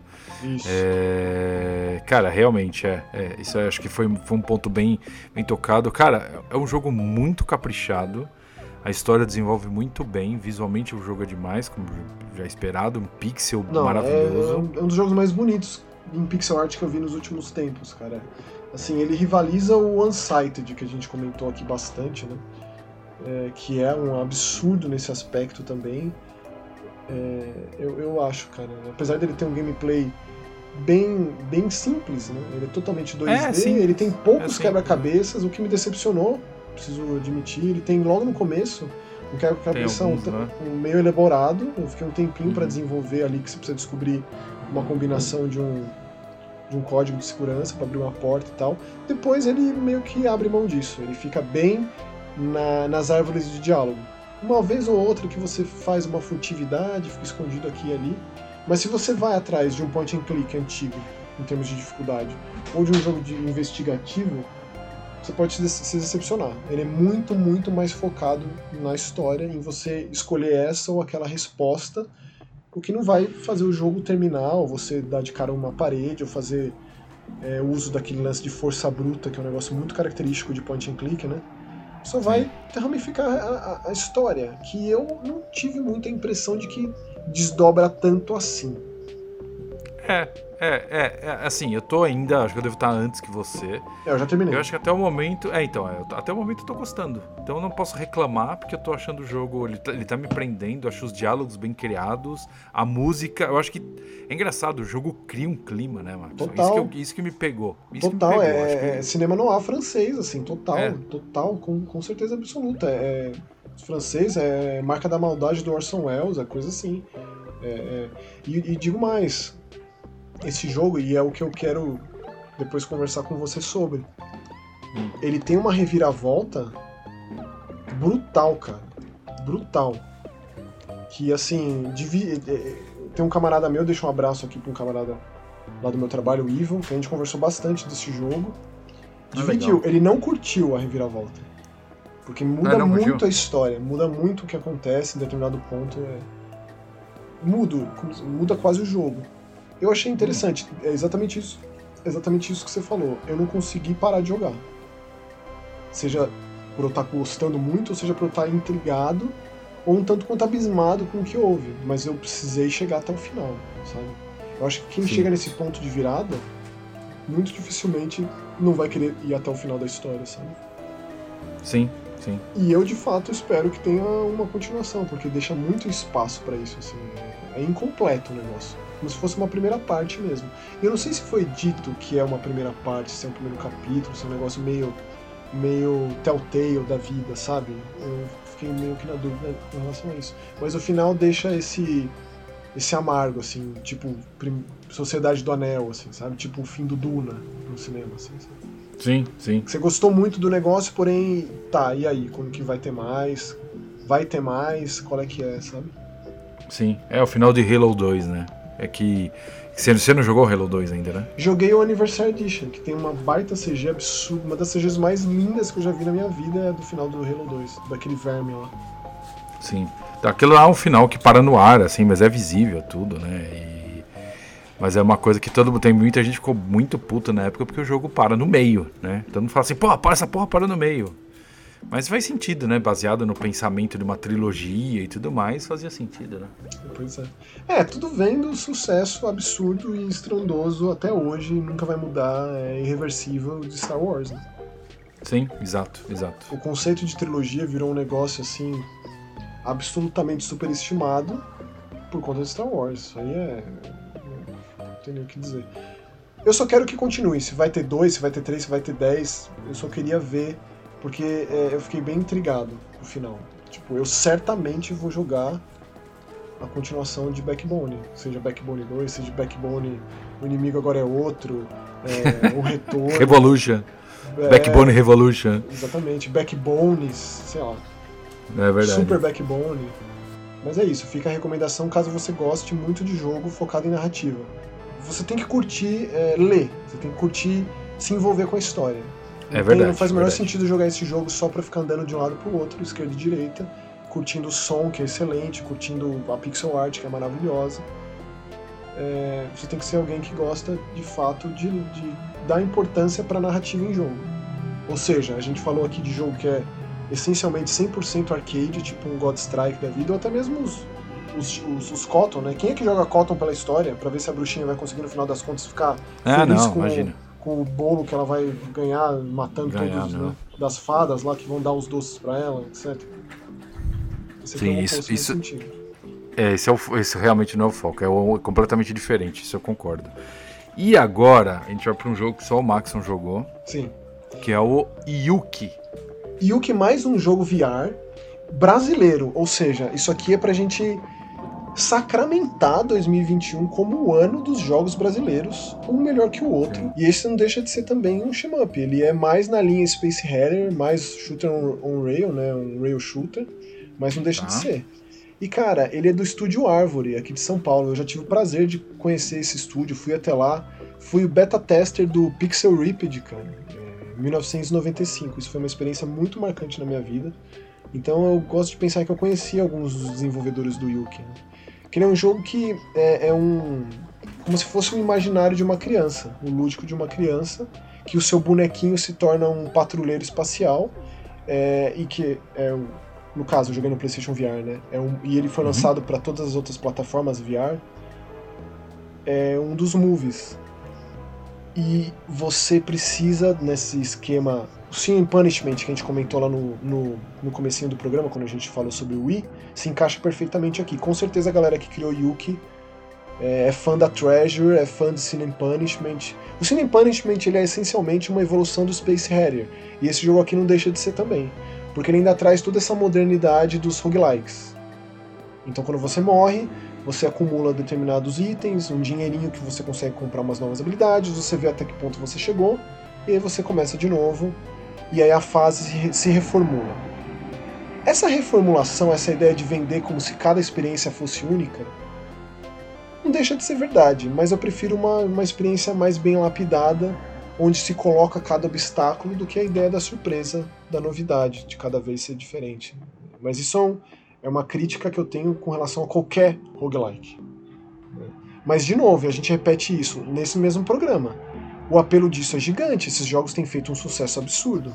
Então Sim, faz muito tá, isso é sentido verdade. encaixar o Yuki aí também e ver onde isso chega, como é que funciona, como é que faz, né?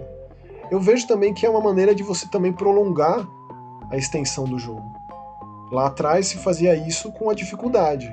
né? Se você acaba Ninja Gaiden sem morrer, quanto tempo você leva? Uma hora? 40 minutos? Mas e aí? É rápido, pra acabar realmente é Ninja rápido. Gaiden sem morrer, né? É bem difícil, principalmente o primeiro, né? O primeiro ele é sacanagem. É, os- o resto até dá, o primeiro é bem difícil, mas você tá falando dos Ninja Gaiden velho de Nintendinho, né? Sim, sim, sim. Não os de arcade não, não os beat'em up, mas os jogos de plataforma. É, são jogos rápidos, são jogos de uma hora mesmo, uma hora e dez, é rapidinho mesmo. Mas é por conta de limitação da época, do cartucho, Ah, então... sim. De qualquer E forma... outra coisa, a dificuldade era o que aumentava o tempo do jogo, né? Isso. Você se desprender e tal. Com certeza. Mas de qualquer forma, esse Yuki, é, é, ele. O Yu Suzuki gostaria desse jogo. Yuki Suzuki, cara. É verdade, é, come- é o, é o começo e o fim do nome do, do, do mestre. Yu Suzuki, Yuki. Se- Será, Olha só. Spencer? Será, Spencer, que tem alguma coisa aí? Porque não tem como não pensar em Space Harrier, cara. Space Harrier é, é- é a base de tudo isso. É a base do House of the Dead, é a base do Virtua Cop, é a base do Sin and Punishment, é a base do Panorama Cotton, Pergunta pro cara lá, meu. né? Conhece os caras, pergunta lá, fala assim, ô, diz aí. Então fica a nossa aqui mais alta menção a Yuki, jogo brasileiro no estúdio, do estúdio Árvore. Árvore. Mantenha no radar esses- essa, essa galera e se você não tem interesse em realidade virtual, é porque você ainda não jogou, em especial o Pixel Ripped, cara, porque o Pixel Ripped é algo de absolutamente único. Defenderei esse jogo para todo sempre e o Yuki, ele é pra fã de navinha, pra fã de, de rail shooter. Fantástico, cara. Perfeito. Pensa o tanto de jogo brasileiro que a gente comentou aqui no Mega Busters, Spencer. E o Mega Busters Nossa, um ele existe não faz tanto tempo assim, né? A gente não, não pode se gabar de estar de, de, de estar aqui desde o começo do Não. ano pra falar de tudo que aconteceu em 2021. Imagina. né? Imagina, que é isso? Não, de jeito nenhum. A gente tá aqui 21 programas. É... Não, a gente não tem tudo isso não, meu. Pois é. E temos a nossa saideira, Spencer. Saideira. A saideira, é... para mim, especificamente, é uma coisa muitíssimo especial porque eu adoro, inclusive joguei muito no Dreamcast, que é Mr. Driller. Mas na verdade essa é a nova versão chamada Drillland. Drillland. É, essa, essa versão, é, na verdade, ele é o jogo de GameCube atualizado, né? É, que foi relançado agora para as plataformas novas. Então, é, sei lá, quantas pessoas hoje em dia conhecem Dr- Mr. Driller? E A minha apresentação Acho também foi no. Dreamcast. Esse aqui também é um jogo. Assim, por mais que Mr. Driller essencialmente seja muito gameplay, seja muito arcade, esse aqui ele coloca muita historinha, né? Ele coloca muita Sim. sequência inteirinha dublada, com umas animações super bem feitinhas, nessa ideia do Drillland, que é como se fosse um parque de diversões, e cada fase tem a sua temática, tem a temática de aventura Indiana Jones, tem a temática de Casa Mal Assombrada, Família Adams, de espaço, Star Wars, etc. Sim, eu, assim, é, qual que é a base de, de Mr. Driller? Mr. Driller é um jogo da, da, da Namco, né? É até engraçado, porque Namco. mesmo lançamento, no- nesse relançamento, eles forçam muito o nome Namco, né? Namco, Namco, não- não Bandai Namco, tem Namco pra todo Sim. lado. E ó, a gente falou agora de Ninja Gaiden não à toa. Um dos, dos cabeças de, de Mr. Driller é o Hideo Yoshizawa, que é o grande cara por trás dos Ninja Gaiden de Nintendinho. Uau, nossa. É, É o cara do Clonoa também, Spencer. Ele também tá, tá envolvido com Clonoa. Pô, Clonoa, Clonoa é o- o- tá aí outra série que faz falta, hein? Caraca, e adorava do, e do Wii é muito bom. O último Clonoa, assim como também o Wii tem o último Knights. Né, que tem um Knights Sim. exclusivo de Wii que é bem legal. Bom, é isso, desculpe. Desculpe, desculpe. tô, tô desvirtuando com a conversa. Não, não, imagina. É, Mr. Driller basicamente é um puzzle, certo, Max? Uhum. Onde você tem um menininho, ou menininha, não sei. É, na verdade depende, você tem um monte de bichinhos, você tem até um cachorrinho agora. Isso. E onde você vai cavando e vai ter que ir descendo. E aí é o seguinte, você vai cavando, por exemplo, você cavou a peça azul, tudo que é peça azul que está conectado a essa destrói. E aí, automaticamente, você pode simplesmente abalar a estrutura dessas quedas e essas coisas caírem em cima de, de, de você. Então, o jogo tem um pensamento bem simples, mas, cara, você começa a jogar e. Cara, é espetacular. E tem uma coisa que eu acho que a Namco mandou benzaço nessa versão. Eu já tinha jogado essa versão no Switch uhum. e agora tá chegando agora pra, pra Xbox aí. É... Eu tenho uma coisa que eu, que, eu, que eu tenho que tirar o chapéu pros caras. Eles simplesmente não traduziram o jogo. Assim, então o jogo tá todo em japonês, logicamente os menus são traduzidos, senão vocês não vão entender nada, ninguém vai entender nada, eu também não. Tem legenda, mas assim, diálogos. Isso, tem legenda, ok, mas as falas e etc é tudo em japonês. Isso eu acho legal porque isso traz um pouco da cultura mesmo. Porque, cara, Mr. Dealer é uma coisa, cara, desculpa, você joga o jogo em, do, em acho que na, na tela de introdução em dois segundos você já sabe que é um jogo japonês. E tem muito da cultura mesmo. Não é verdade, tem muita cultura e etc. E eu acho que é perfeito. Eu acho que Pra mim, eu não teria mexido nisso mesmo. Eu não teria traduzido isso, por exemplo, para inglês. Uhum. Entendeu? Então, assim, eu gostei muito. É, Mr. Driller, eu amo desde o Dreamcast. Você acha que o Mr. Ele é, uma, ele é uma evolução do Dig Dug, aquele jogo da, bem, bem antigo da Namco? É um dos primeiros, né? É, daqueles pacotão lá, assim, de, de arcade lá atrás, sim, Dig Dug. Eu acho que sim. Eu acho que provavelmente talvez seja uma adaptação mais mais é, moderna e mais e você trazer um talvez um personagem mais carismático e tudo mais, porque o Mr. Driller em si é muito fofinho, né, cara? Eu gosto. Eu gosto, inclusive, é, é, das, varia das variáveis de objetivo, né? Porque, claro, o que você tem que fazer é ir cavando, cavando, cavando até chegar no fim da fase, que é a parte mais, mais funda do negócio. Mas, por exemplo, no espaço, você precisa é, perfurar uns blocos que te dão oxigênio senão você morre asfixiado, Exato. por exemplo. Ou então na fase mal assombrada, você precisa de água benta para exorcizar os fantasminhas. Então ele te coloca uns objetivos diferentes que é, é muito de fácil assimilação, de fácil entendimento que você tem que fazer, assim. Ao mesmo tempo que vai ficando tanto quanto complexo o negócio. Vai ficando complicado. Vai, sim. você vai descendo, descendo e mais blocos vão caindo, você tem que ser super ligeiro, porque tem poucas vidas e você recomeça daí. Aí esse jogo colocou uma lojinha lá para você comprar umas quinquilharias, até mesmo uns itens que facilitam. Existe um modo de jogo mais fácil, porque se você quiser jogar o jogo como ele é, é bem casca grossa assim o negócio, é bem bloco duro. É, Mr. Dealer, é, Mr. Dealer é um jogo eu acho, eu não sei se ele foi desenvolvido a primeira versão, talvez para arcade, eu não duvido que não seja, porque ele é um jogo para você jogar em minutos. Eu acho que é placa Naomi, viu, Spencer? Porque o primeiro saiu para Dreamcast, depois teve ports, bobear, pois é. é. e ainda vinha no auge, né? Quem dominava os arcades nessa época, quem era? Era Sega sempre, né?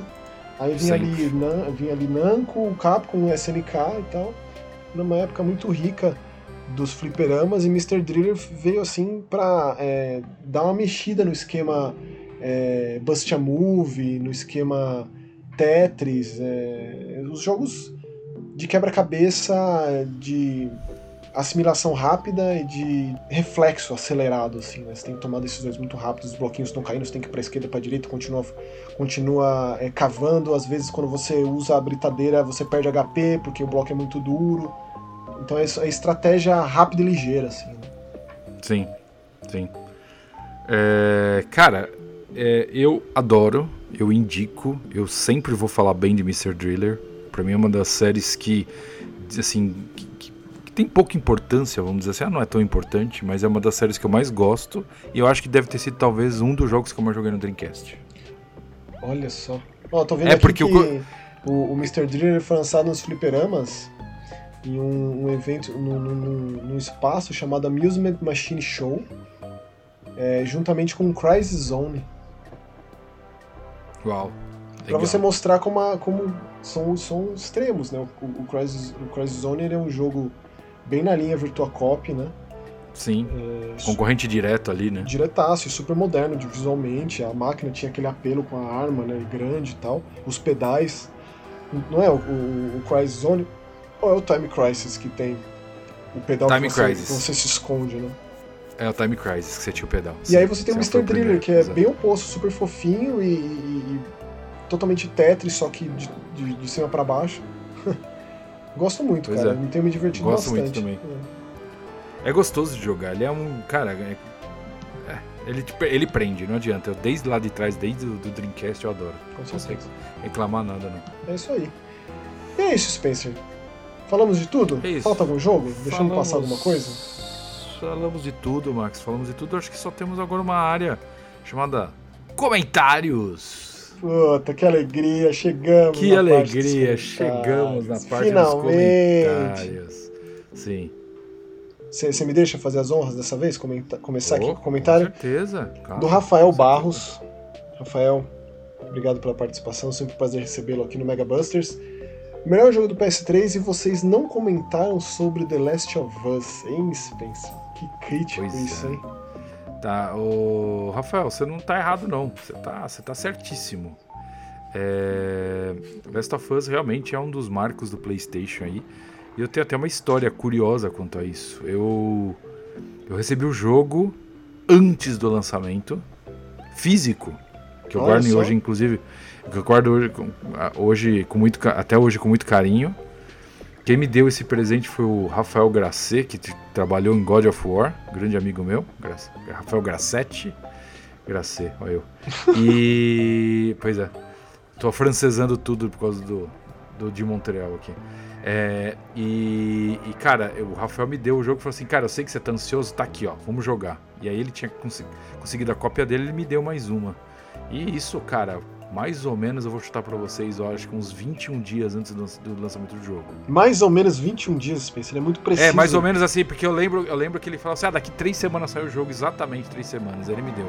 Então por isso que eu falei mais ou menos 21, porque Mas, eu já mas o Grassetti já tava cabeça. na Sony nessa época? Porque ele, ele, ele tava na, na, na EA, não tava? Ele fez o. Não, não, não. Nessa época, nessa época ele tava na, na Sony San Diego. E por isso até que eu conheci ele, porque eu morei uma época em San Diego. E, e ele ainda não estava na Sony Santa Mônica. Então, mas aí ele estava na Sony San Diego e, ele- e a Sony San Diego era um estúdio de suporte para outros estúdios, né? Uhum. Então ela ajudava. Então eles, eles faziam muitas coisas para outras coisas de dentro da Sony. E ele era um 3D ele é 3D artist, então ele criava muita coisa. E automaticamente ele conhecia, cara, todo mundo desses estúdios aí, né? É, todos dessa região. Uhum. E aí foi ele que me deu o, o jogo de presente. Ó, eu vou te falar, Rafael, eu gosto bastante do Last of Us, gosto bem mais do 2. Mas a minha parte Também. favorita do primeiro Last of Us é o DLC, o Left Behind. Eu acho aquilo absurdamente bom. É. é absurdamente bom. mesmo. Inclusive me fez até comprar o quadrinho. Pra mim é o melhor da geração e está no meu top 10 de melhores jogos. Maxon, mais um ano prestes a findar e a esperança do anúncio de um novo Silent Hill na Game Awards se renova. Será que não aprenderemos nunca? Não, aprenderemos, nunca. Não aprenderemos nunca, não adianta. É, e Rafael, você, e, adicionando a informação de The Last of Us, eu acho que vale muito. Acho que a gente tem uma das cenas mais memoráveis, que é a cena da, das girafas, né? Aquela cena é, É. muito bonita, né? Eu velho? gosto muito do fim do outono. Eu gosto muito da parte da, da queda do Joel. E quando você assume o papel da Ellie. Sim, sim, é dele. muito bom. Sim, é, É, bom. eu gosto muito de como ele faz. Ah, cara, ele, ele faz texto e jogo ali. E ele, ele popularizou o terror furtivo, né? De novo. Eu considero Last of Us um jogo de terror. Isso aí foi um debate assim tão grande que esse jogo se tornou tão popular que começou a debater o fato de Last of Us ser ou não ser um jogo de terror, que pra mim é um absurdo, não é tipo uma opinião. Ah, isso aqui é comédia ou isso aqui é. Sabe? Mas só terminando aqui, ó, o Rafael botou É. aqui. PS, espero que falem de Casa in The Wild Masks e Takes Two. Será que leva GOT no, no TGA? No Mega Busters Awards. Difícil não falar, hein, Olha. Rafael? Difícil não falar. Mas não daremos spoilers sobre o programa. Muitas surpresas, muitas premiações. Ainda não, não, até porque é o próximo, não é? Sim. Ainda não, é o próximo, sim. Mas é isso. E agora eu vou ler o comentário de Christian Rivolta Bernauer. Eu acho que a gente vai ter que dividir os comentários do Chris. Só acho, porque ele tá, ele tá um É. pouco. Né? É. Então vai. Eu concordo. Vou lá. É linda demais essa homenagem que vocês fizeram sobre a história do Xbox no Brasil, em especial a menção honro- honrosa e merecida ao Bruno, Ricardo e Nelson, pessoas que eu tenho orgulho de chamar de amigos. Eu devo muito das minhas conquistas nas na, na indústria de games a eles, que sempre me receberam super bem e me deram uma baita força. Me convidaram para ser moderador do grupo do Insidecast no Facebook, que chegou a 12 mil membros, o que me levou ao Nós Nerds, ao começo da Able Gamers, ajudaram demais na campanha Rodding Brasil e o que com certeza me colocou no radar da, de Xbox Brasil e acabou pesando quando me chamaram para ser apresentador do canal. Aliás, apesar das críticas que recebia no Xbox Drops, sempre enxerguei o programa como uma continuação de tudo que o pessoal do Inside fez e fiz de tudo para honrar esse legado maravilhoso. Inclusive, fiquei muito emocionado quando o Nelson me defendeu publicamente no Twitter perante uma falsa intriga que criaram entre nós. Nem lembro direito o que era, besteira de gente sem ter o que fazer. Isso eu sempre fui, né, meu amigo? É, e quando me parabenizou por fazer parte do programa, representou muito para mim. Sem falar que acabei conhecendo melhor é, vocês através do Mais Que Horror e Suck the Mango, ele ainda lembra, é, que, que se não me engano começaram por conta do apoio do Nelson, Bruno e Ricardo. Aplausos de pé para esses ícones da história do console e, e, e tenho o maior orgulho de fazer parte disso tudo. Agora, se vocês acharam esse comentário longo, se prepare para o próximo que é sobre Gears. Ô Cris, ó, é, você tem toda a razão. O Mais Que Horror existe por incentivo do Nelson. É, se não Verdade. fosse por ele, não existiria. Na verdade, ele chegou, a gente conversou, foi um exercício ali, foi um desafio, uma superação gigantesca. É, e graças a ele, e de, de, de, concepção, de incentivar mesmo. E é claro que o Bruno e o Ricardo estão sempre por trás disso tudo, o tempo todo. É, eu não tenho nem o que falar sobre esses três, cara. Assim, é, eu ficaria aqui horas e horas falando, mas o que a gente fez no programa passado foi assim. Foi, foi singelo, assim. Foi, foi. Eu acho que foi o mínimo, sabe? Enaltecer pelo que fez. Sim. É, porque todo o resto com relação à pessoa em si, ao, ao que trouxe para a vida, para o particular, aí são outros 500. É uma outra questão que aí é um outro papo, é, que aí é uma importância que não dá para sequer se pôr em palavras. Mas agora, em termos profissionais, em termos da marca, em termos do videogame, a gente tentou fazer essa nossa singela homenagem no programa passado e você trouxe isso de volta aqui com esse comentário que me deixou verdadeiramente emocionado. E você fazer parte disso, Cris, é, pode ter certeza, cara, que a sua contribuição também foi de valor inestimável. Parabéns e muito obrigado. É, eu realmente, Cris, não tenho o que falar. É, eu penso em Xbox no Brasil, eu penso automaticamente em Bruno, Ricardo e Nelson. Logicamente, teve Cara, a gente teve pessoas maravilhosas passaram dentro do time mesmo, né? Guilherme Camargo. E, cara, eu não vou, vou fazer uma lista aqui porque eu não vou parar. Porque são pessoas que eu admiro demais profissionalmente e, e por aí vai. É, mas eu vou contar uma história que provavelmente nem o Cris sabe disso. O Max eu acho que sabe. Mas é, eu ia lá na, na, agência, porque a agência era perto de casa, né? Quando, a gente, quando eles iam gravar os Inside Xbox perto de casa, naquelas, mas não era longe, né? E aí eu ia lá. E aí uma vez eu tava lá, a gente tava lá com. Tava lá, o Calef tava lá, então a gente tava batendo um papo. E aí um dia o, o Nelson parou, viu eu e o Calef falando merda um pro outro. E. E aí o, o Nelson virou e falou assim: por que, que vocês dois não fazem uma porra de um programa? Ia ser brilhante. E aí eu olhei pra cara do, do, do do, do Calef, o Calef falou pra minha cara falou, porra, demorou. Eu falei, não, velho, nunca apresentei porra nenhuma, imagina. E aí nasceu Sug Dan Mango. Tá? É, tá vendo? É, é. É, é, relíquia, relíquia de informação. Pois é. Eu não sabia disso não. Não sabia? Não. Foi do nada, a gente tava sentado, acho que foi um dia lá. O Calef já tava, tava bolando alguma coisa com o Nelson. Ele tinha acabado de sair da, do projeto dele da Ubisoft. E ele tava bolando alguma coisa com o Nelson, e o Nelson virou e soltou essa, assim, olhando pra, pra nossa cara e começou a rir. Eu olhei pra cara dele. Cara, ele, na verdade, ele, o, o, o Calef, o Nelson não fez muito porque ele, né, ele jogou a ideia. Mas o Calef teve que me, me, me convencer. Não porque foi eu não queria, não. Não foi fácil. Não foi, não foi. Demorou um bom tempo. Demorou um bom tempo. E eu, assim, quando acabou o Sugden Manga, a gente acabou porque o Calef mudou do Brasil pra Romênia, né? Uhum.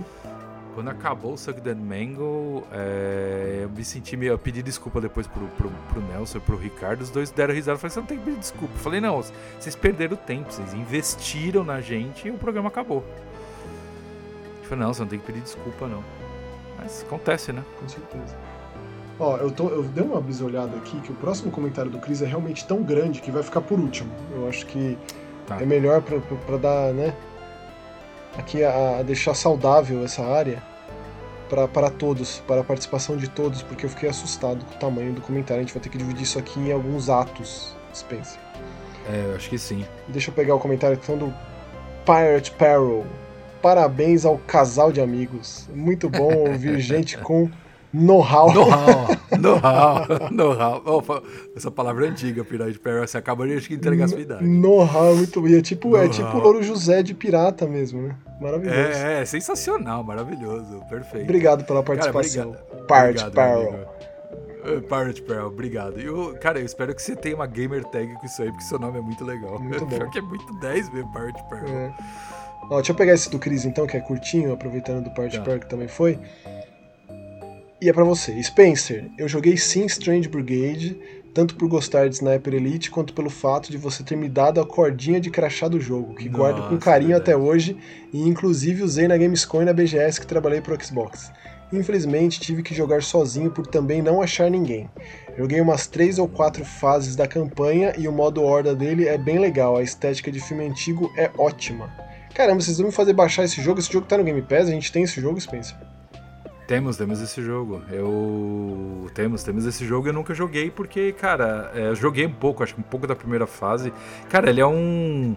É uma exploração de tumba com monstro, Max. A gente ia pirar nisso aí. Joga, ele, é, ele é feito para jogar cooperativo em quatro pessoas. Mas ele é a terceira pessoa? É a terceira pessoa. Olha só, meu. Como que eu deixei É, tem, tem que jogar. Cara, é, eu era amigo do pessoal da Rebellion na época, porque a gente eu trabalhei com Sniper Elite e tudo. Os caras me mandaram o código desse jogo, sei lá quanto tempo antes. A gente ia lançar isso aqui na. Eu ia lançar isso aqui na Sony Music. Não lançamos é, porque o projeto acabou no, parando, acabando. Uhum. Mas a gente desenvolveu, a gente chegou a desenvolver, eu cheguei a desenvolver camiseta que nunca foi lançada, né? A gente bloqueou o processo de, de fazer a camiseta, mas a gente fez a cordinha de, de, de crachá. Deu distribuído pra toda a imprensa aqui de um jogo que não saiu. Que demais. Aproveita e já manda esses dois seguidos aqui do Chris. Do, do Chris, tá bom. Até me empolguei por jogar ActRaiser no celular pela nostalgia.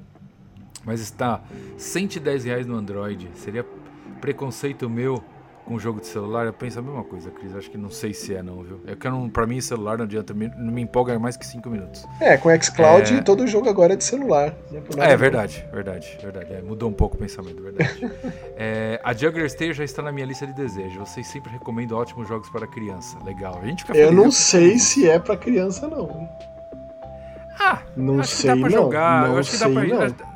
É, é, é, é. É bonitinho, vai, Maxon. Inside é jogo para criança? Não, não é, não é. Não, é. não Inside é pior, né, Max? Ah, tudo bem. É, é, sei lá. Sei lá. É, você sempre, recome, é, sempre recomenda jogo, ótimos jogos para crianças. Beleza. Adoro jogos com história boa, gráficos bonitos e achei legal por ser alemão. É, o último jogo alemão que eu joguei foi Sea of Solitude, que é EA, não é? É EA Originals. Eu, não, eu me decepcionei Isso. com esse jogo, cara. Terminei ele gostei. e não gostei. Gostei muito, ainda mais por saber que a dubladora do jogo também faz parte da equipe de desenvolvimento. Acho que é ilustradora. Ah, que legal, isso é legal. É. Isso é bem legal. É, eu, talvez é... minha expectativa fosse alta demais para esse jogo e a proposta é, foi muito pesada e eu acho que não traduziu muito bem no gameplay, não. Legal saber que você gosta, Cris. Vamos conversar sobre o Sea of Solitude. Eu nunca conheci assim alguém que tenha terminado para conversar com ele. Pra conversar é, sobre. Não, eu não tive a oportunidade de jogar. Ele tá lá na nossa conta, Spencer, fica à vontade. É... Ah, sim, sim, eu vi, mas não tive a oportunidade mesmo. Ó, o jogador Vagalume, pelos exclusivos, tem uma afinidade maior com o Play, mesmo sendo a plataforma mais cara em relação aos jogos. Mas na geração passada tive os dois Xbox e Play que tive que me desfazer para pegar o Play 5. É muito triste esse lance de ter que se desfazer de videogame para pegar é. outro, né? É. Mas Gears é uma maravilha, foi uma das únicas franquias que joguei os cinco primeiros jogos direto. Depois peguei os cinco e me amarrei ele falou o 5 direto por conta do Judgment, provavelmente, né? É verdade, provavelmente, sim. Depois peguei o 5 e me amarrei no deslizador para explorar o mundo semi-aberto. Deslizador que eles traduziram o nome do. Da, é Skiff, né? Putz, esqueci o nome do negócio. No Xbox, amo Gears e State of Decay. Aê, jogador vagalume, tá? Ó, só uma aqui, só, ó. Mais só, uma beleza só, de só vídeo. coisa boa. O nome jogador vagalume, o Max acertou, sou apaixonado pelo último de nós sem nem precisar pensar o jogo da minha vida. É, não tem como, né? Essa marca aí é extremamente simbólico e já remete imediatamente. É. Jogador Vagalume, que a gente até brincou de coleção Vagalume, né? É, vamos lá, que o, provavelmente o jogador Vagalume não tem a mínima ideia que a gente está falando. É, vamos lá. Christian no, Rivalta Bernauer mais uma vez. Jet Set Radio Future pode não estar na retro, mas Jet Set Radio de 360 está sim. Se não me engano, é um port de Dreamcast com todos os problemas da versão original. Eu tenho porque sou fã do jogo e porque o mundo precisa de mais jogos sobre platins. Boa, eu concordo contigo. É, mas confesso que sempre emperro nas, naquelas fases que você precisa pichar as, as costas da gangue rival. São um saco, são mesmo, são difíceis é, demais. Eu acho cara. que o Dreamcast ele tem um problema bem sério de, de física, né? Isso aí é uma coisa que foi aplicada depois em jogos meio que de fábrica, com as Havok da vida, porque é, é, realmente compromete um pouco o jogo, ainda mais uns jogos que são precisos é, e um tanto quanto complexos no que você faz, no comando, no gameplay em si, né? E não traduziram muito bem para facilitar num port. O Dreamcast ele tinha uma carência ali de botão, ele não tinha um segundo analógico. Isso aí podia ter sido é, melhor explorado com esse porte de 360 que eu também tenho. É, gosto bastante de Jet Set Radio! Radio! Já penso na música, É. né? aquela piração Jet toda. Set. Radio! Agora, zerando games, vou fazer a trinca dele aqui, tá, Spencer? Beleza, manda bala. Como assim trocar a trilha? Rapaz, esse começo já é nostálgico pra mim. é, é, Putz, então não vamos trocar, Spencer? Mantém? Não, o começo, o começo eu acho que eu, mantinha, eu manteria. É. A musiquinha do, né, do, do Mega Man, sim. Não, não, não. Sim, a do Mega Man não tem como. Eu digo, a, Não trilha, tem como. a trilha que faz Seria lá o mesmo. fade, né? Sim. Tá, vamos conversar sobre. É, eu gosto. É uma, é uma paz aquilo, né? Sim. Rapaz, que programa! Em duas horas e pouco foi falado de Xbox, que é minha plataforma favorita. Halo Gears, minha franquia preferida, junto com Donkey Kong. Olha só que beleza. Nossa E senhora. Nelson que e Bruno, rapaz, esse foi demais. Ah tá, ah tá, entendi. Vocês estão me zoando com State ano que vem. Cry. Que zoando o que, Zerando? Estamos falando seríssimo, cara. Eu tô falando muito É, sério. Eu botei, sabe, Zerando, eu tava, sei lá, na minha cabeça eu achei que, que State of Decay, de- Decay 2 tinha saído há dois anos atrás. E não é uma coisa assim, eu tô completamente equivocado. Então, assim, oficialmente eu acho que é o ano que vem sim. Agora eu, eu refiz minha cabeça nisso, eu acho que é ano que vem. Eu acho que vai ter um baita trailer de gameplay na Game Awards. Pensou? Pensou então a no gente Game Awards? é, isso? vai ter o Dying Light 2, aí tem um refugo ali pra dar uma respirada. Stalker, que o Stalker ele vai ser ele vai ser Game Pass e vai ser exclusivo de Xbox por um tempo, né? O Stalker 2. Sim, verdade. E eu diria que logo depois dessa, dessas duas bombas aí de maravilha, desgraceira total, vem o State. Eu acho. Eu acho também, eu acho também. Puro Acredito. achismo. Puro achismo, mas Re- hashtag eu acredito. Zerando Games, é isso. é isso. Agora eu vou ler dois comentários do Renan Costa em sequência aqui, tá? Por favor. É, 36 minutos e 10. Olha que tivemos um comentário sério sobre Watch Dogs, sem nenhuma referência à malfadada hashtag do Maxon. Parabéns, Que hashtag Spencer. do Maxon? Você já é, porque você tem que jogar o Watch Dogs, meu. Ah. A gente tá. A gente tem uma campanha, já tem um Kickstarter que já tá quase um milhão de dólares já. Ah, É. Parabéns, Kickstarter, puta que onde eu tirei isso? Parabéns, Spencer, pelo profissionalismo. Deve ter sido difícil segurar a emoção. nossa, o Renan se diverte, hora- né? Esse, esse era demais, velho. É, uma hora, 37 minutos e 35 segundos. Também acho que não foi, mas fico feliz que esse jargão pegou. Agora eu não tenho a mínima ideia do que ele tá falando. Não, vamos ter que, vamos ter que pegar aqui, peraí. Vamos ter que pegar. Faz que você lembre então, Maxon. Ah, eu acho que é, é, é clima tenso entre os brothers. Eu acho que virou isso, alguma coisa do tipo. É verdade. É, Eu acho, né? Valeu, Renan. Sempre um prazer recebê-lo. É, comentário do Yuri. Sobre Gears 1, estamos no episódio 20 e é a segunda vez que Gears Pop foi citado, ou seja, em É verdade, 10% é dos episódios o jogo apareceu. 2.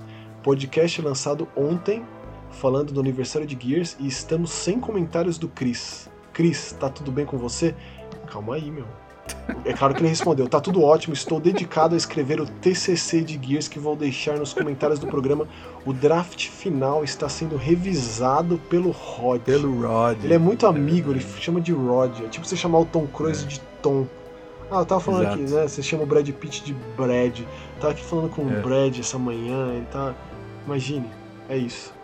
Deixa eu só puxar aqui mais um do Yuri. Maxon, não precisa jogar mais Watch Dogs agora. Pode focar no Max Payne. Aí, Depois ó. voltamos nesse assunto. Aí, ó. Aí veio o concordo. Chris. Concordo. Max Payne 3 é bem legal. Se eu ainda tiver a mídia física, te empresto, Maxon. Mas eu vou jogar os dois primeiros. É, eu acho que você tem que jogar o primeiro. O primeiro vai fazer um impacto. Não, eu tenho muito mais é vontade de jogar Watch Dogs. Digo, de jogar Max Payne do que Watch Dogs. É bom, porque agora é quase que eu tive um treco. Enganei, vocês me confundem. Esse neg- é lógico. É, vou ler então o comentário do Nerval Filho. Vamos lá. Em 2015, depois de passar muitos e muitos anos e gerações afastadas de videogames, minha esposa me presenteou por ocasião é, do, nosso primeiro, do nosso aniversário de casamento com a possibilidade de comprar um console. Como ela não manjava muito dessas coisas, pedi para que, pediu para que eu escolhesse um dos, dos dois populares da época, o PS4 ou Xbox One. É, a diferença de preço entre eles era quase nula. Então a questão de escolha pura e simples, eu estava completamente por fora desses universos de consoles e fui na minha, na, nas minhas pesquisas em- sobre prós e contras a cada uma das plataformas. Numa dessas buscas no Google, caí num videogame do caí num vídeo, nossa, videogame, do Inside Xbox no YouTube. Lembro até hoje do vídeo, era sobre um sobre o lançamento do Forza com o Nelson e a Thaís no Autódromo de Interlagos. Muito bom. Adorei o episódio. formato, esse vídeo é muito legal mesmo. Adorei o formato e maratonei os vídeos disponíveis no, no canal. Acabei descobrindo a comunidade Xbox no Brasil, que em 2015 n- não era bem diferente do que é hoje. E, e só fiquei mais maravilhado. Fui atrás do equivalente ao lado do PlayStation e nenhum canal em português os caras tinham. Nada. Junto chegou a primeira leva de jogos da, da, da Retro de 360 e aí não teve mais jeito. Fui de Xbox sem, sem olhar para trás e o Inside foi decisivo na minha escolha. Caraca, hein, velho? Acompanhei o Inside religiosamente até o fim do programa, que aliás deixou um vácuo do tamanho de um buraco negro na mídia gamer brasileira.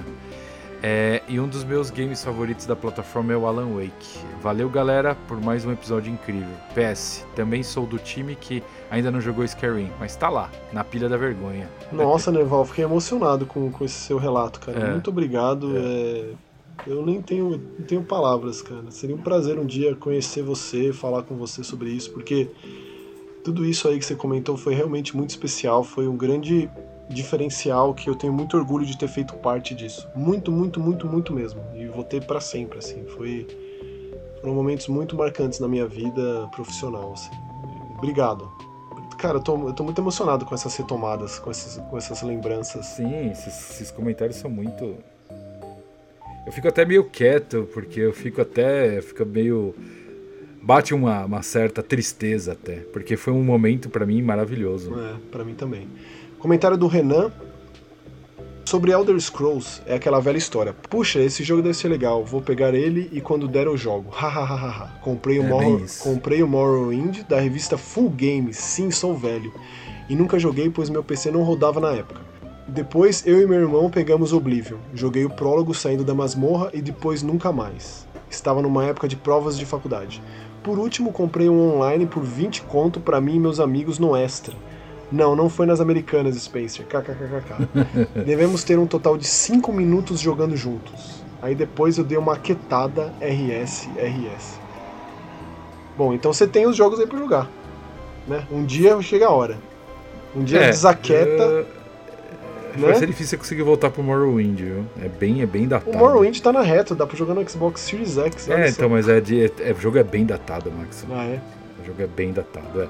Oblivion ainda dá. Ele é datado, mas ainda dá. Agora o Morrowind é complicado. Imagine os dois antes, então, porque o Morrowind não é o 3? É o 3. Eu acho que é o 3, sim. Então.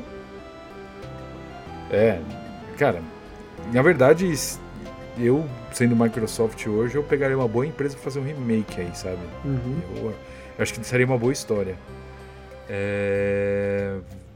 Você, você lê mais um comentário do, do Renan junto? Deixa eu pegar aqui então. Hahaha, maravilhosa a história do Spencer sobre o Saturno dentro do tema do PS3. É para isso que eu pago minha internet e sou inscrito nesse canal. Pô, Renan. Aí ele comentou aqui ainda. Minha história com o PS foi muito curta. Depois do SNES, eu fiquei um hiato de consoles por questões financeiras da época, mas graças a Deus tive e ainda tenho bons amigos e joguei muito na casa deles o PlayStation 1 e o PlayStation 2. Na época do PS3, meu irmão comprou o Xbox 360 e desde então ficamos na plataforma da Microsoft.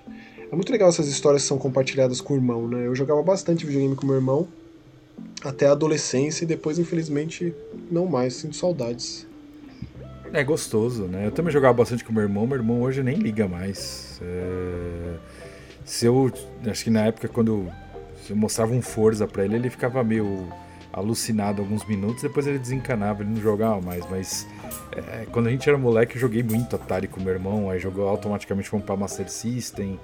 Mas é gostoso isso, acho que faz muito parte da nossa vida mesmo, né? Não tem como. Com certeza. Vou ler então o comentário de Luciano da Silva Bianchi. Tem aquele da prisão com Burt Reynolds. Agora, do que ele está falando? É, tá meio jogado aí. A gente precisa de um contexto bom com relação ao episódio passado. É. Mas já manda os do zerando aí, ó. Tem uma cascata boa aí. Pronto, já reservei duas horas de amanhã para ouvir. Renan Costa comentou: Duas horas tá ficando pouco, hein? Hahaha. Zerando Games respondeu: Renan Costa, Outro desse pode ter umas 5 horas. Olha lá, Obrigado, que beleza. Zerano, valeu. E o Christian, para arrematar, daqui a pouco vai ter que ter um programa separado só para os comentários, com direito a um bloco dedica dedicado a referências de Adam Sandler. Não, eu pensei que ele não fosse ser lembrado dessa vez, mas agora não, não é como. isso, né? Shimap, é, é Watch Dogs e é essa, essa caceta de Adam Sandler. Tem que ter. É, mas valeu, Zerando. Ó, agora já vou pegar de novo aqui o Luciano da Silva. A vida passa e não se jogou tudo o que se queria. Nem leu nem viu todos os filmes e seriados. Fica uma ponta de tristeza por causa disso. Ou faz parte. Eu sou mais do ou faz, faz parte. parte é. Faz parte, não dá pra gente abraçar o mundo. Impossível. Tem um monte de série boa de jogo de videogame que a gente nunca vai jogar. Hum, é. Não adianta. Ó, me lembrei de uma. O Luciano também. Me lembrei de uma máquina que você era o torpedeiro do submarino. Aquilo era muito bom. Era a máquina é, que tinha todo a parafernália assim, ô Luciano? Porque eu lembro de cada uma que eu não consigo identificar assim que jogo que era, mas eu me lembro de ser mais uma coisa de parque Cara, de diversão do que necessariamente. Não, era, era uma máquina isso. Eu acho que isso é da Taito, velho. Ah, é?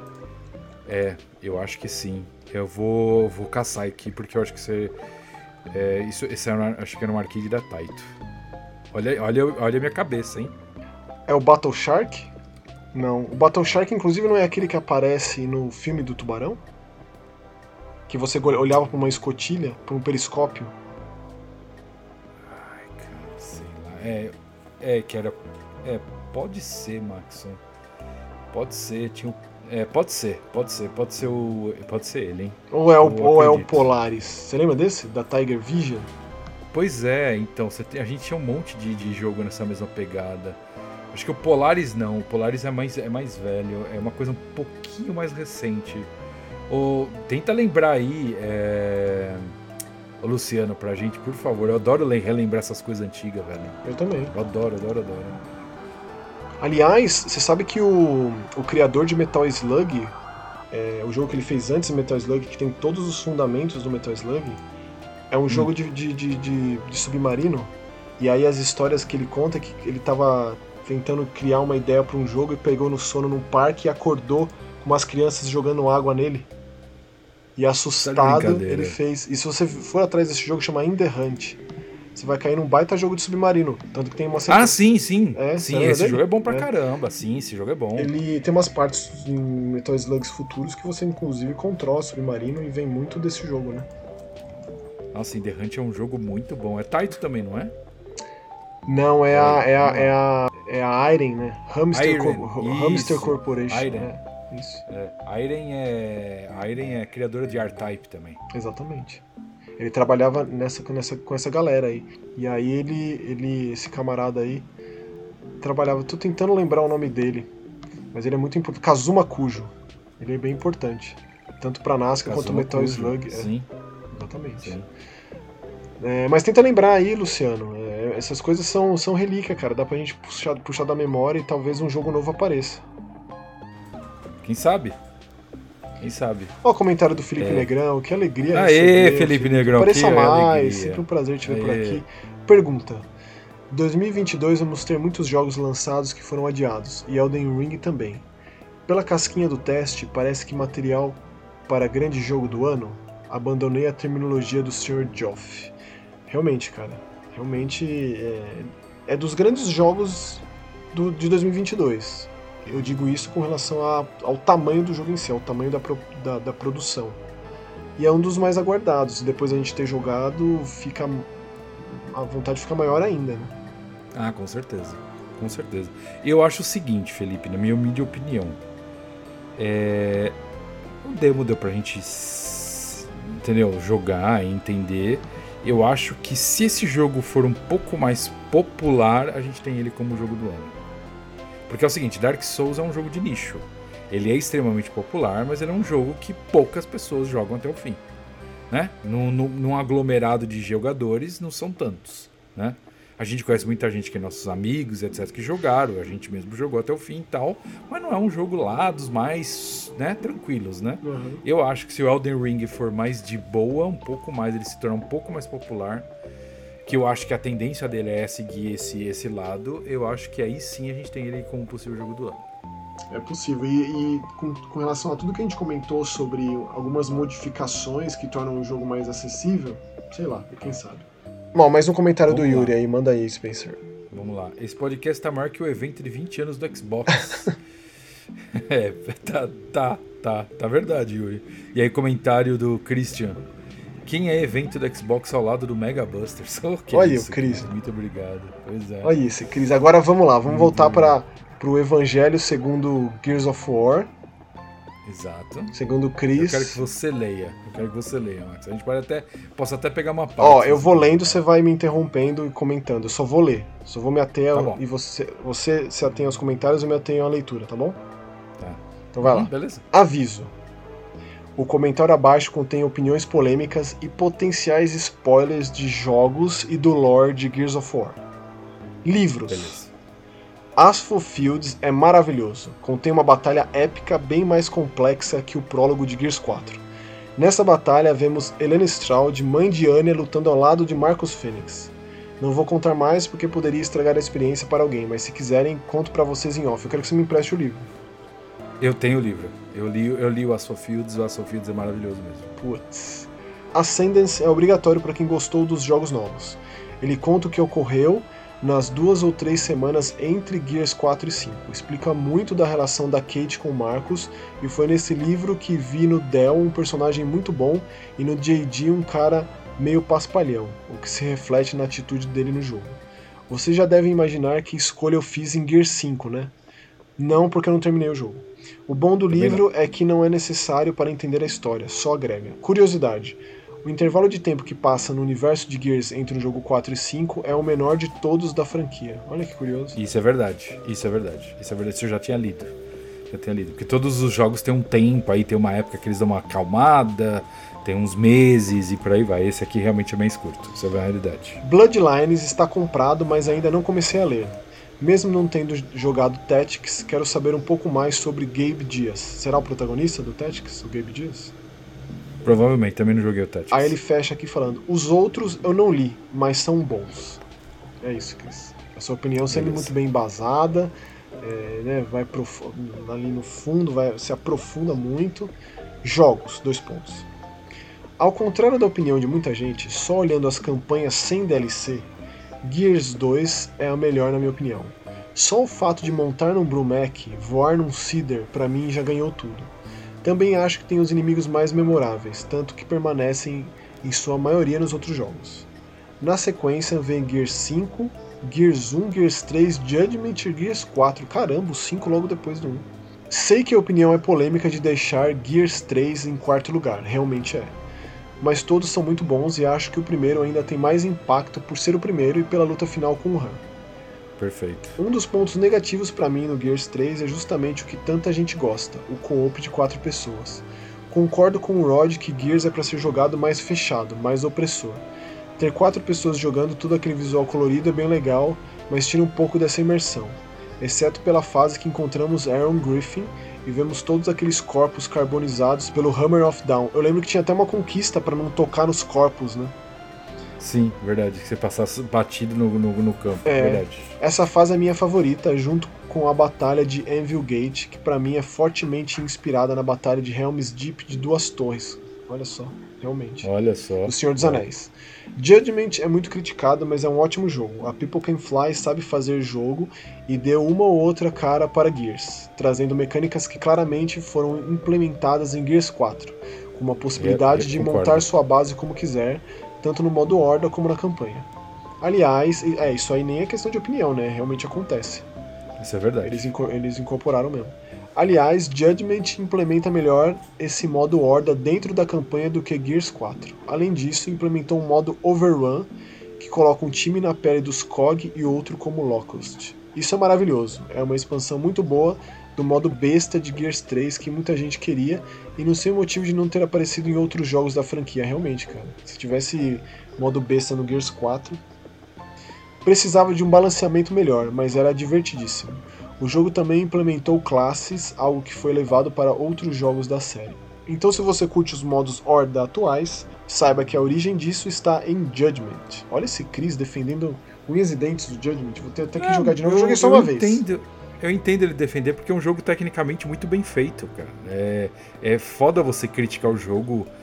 É, ele realmente os caras tentaram pensar fora da caixa.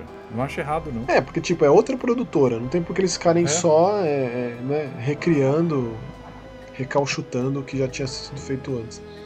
Por fim, sobre a previsão do Maxon sobre o anúncio do Gears na próxima E3, lamento dizer, mas está errada. Tensão entre os brothers. Historicamente, todos os Gears principais foram lançados no segundo semestre, entre setembro e novembro, exceto por Judgment, Tactics e Pop.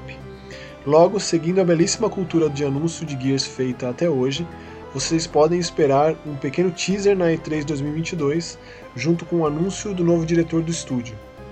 Aí algumas entrevistas pontuais em sites especializados no final de 2022 e começo de 2023. Aí um mega trailer com vários anúncios na E3 2023 com um roadmap de testes e apresentações dos modos multiplayer com lançamento entre outubro e novembro. Pode anotar e me cobrar depois. Se não acontecer isso, é culpa da Blizzard de ter roubado o Rod. Bom, vou parar por aqui, senão isso vai virar um podcast à parte. Amo vocês e o podcast. Realmente, Cris, isso aqui dá pra gente criar um compendium, tipo um apêndice Verdade. Christian e Volta Bernauer do Mega Busters, cara. Obrigado pelos comentários. Isso aqui que você falou foi extremamente pontual com relação ao anúncio do Gear Sim. 6 e eu acho que é realmente uma premonição. Eu acho que realmente rolou, rolou uma visão além do alcance aí. Tô, tô, tô, tô surpreso. Tô cho... mais Temos dois comentários ainda. Ah, Temos tem? dois comentários Ah, tem? ainda. É, deu. Yuri Campos comentou: Nossa senhora, Cris. Comecei a ler, mas vou esperar para escutar a versão em áudio no podcast. Abraço. Perfeito. Está, ou- tá- está ouvindo aqui em primeira mão. Primeira mão não, né? Está ouvindo aqui, Yuri. E o Christian comenta para finalizar. Eu avisei. É, comentários. Comentários. Vamos lá. Eu, eu ouvi tudo, agora eu vou falar. Quanto aos livros, eu li o Asphalt, Fields e li mais um que eu não lembro o nome, mas é, provavelmente não está na sua lista. Tá? O Asphalt Fields é muito, muito, muito bom. Tá? Realmente é muito bom o livro. Foi o primeiro que eu li, inclusive.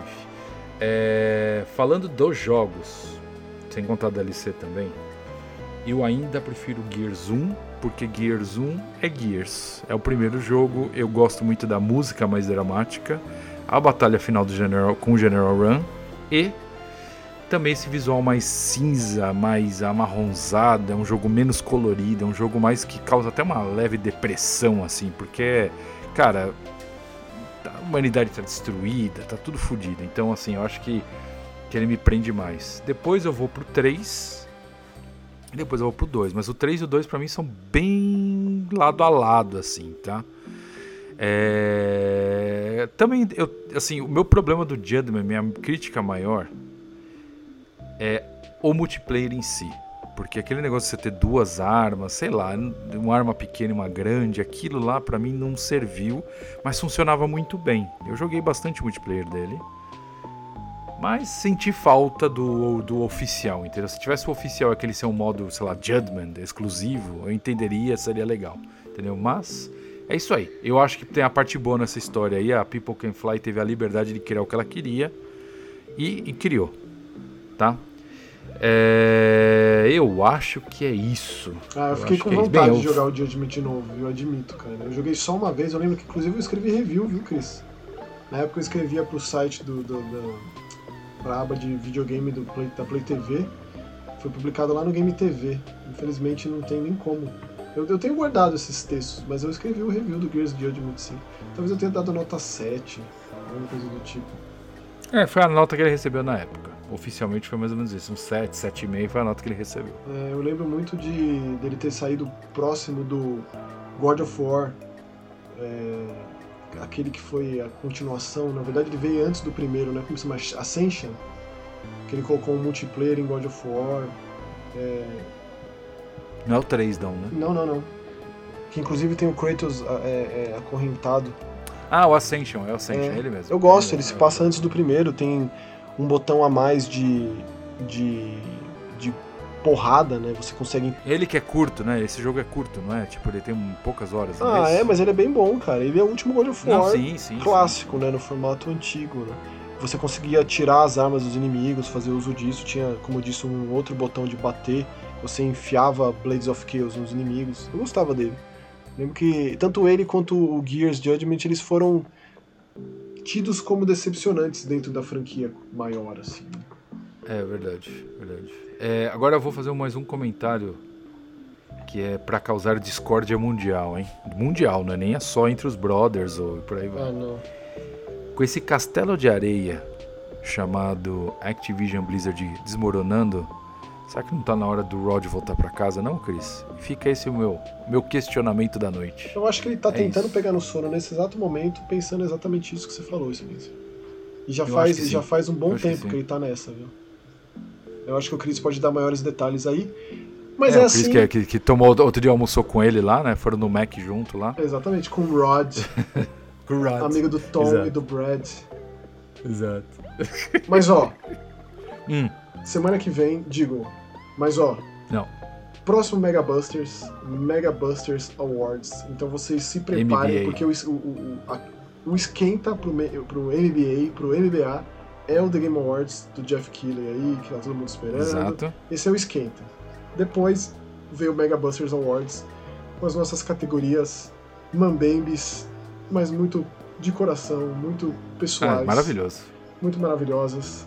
E mais uma vez, fica aqui o agradecimento incomensurável por vocês terem chegado até aqui. Gravar esse podcast é uma alegria sem fim.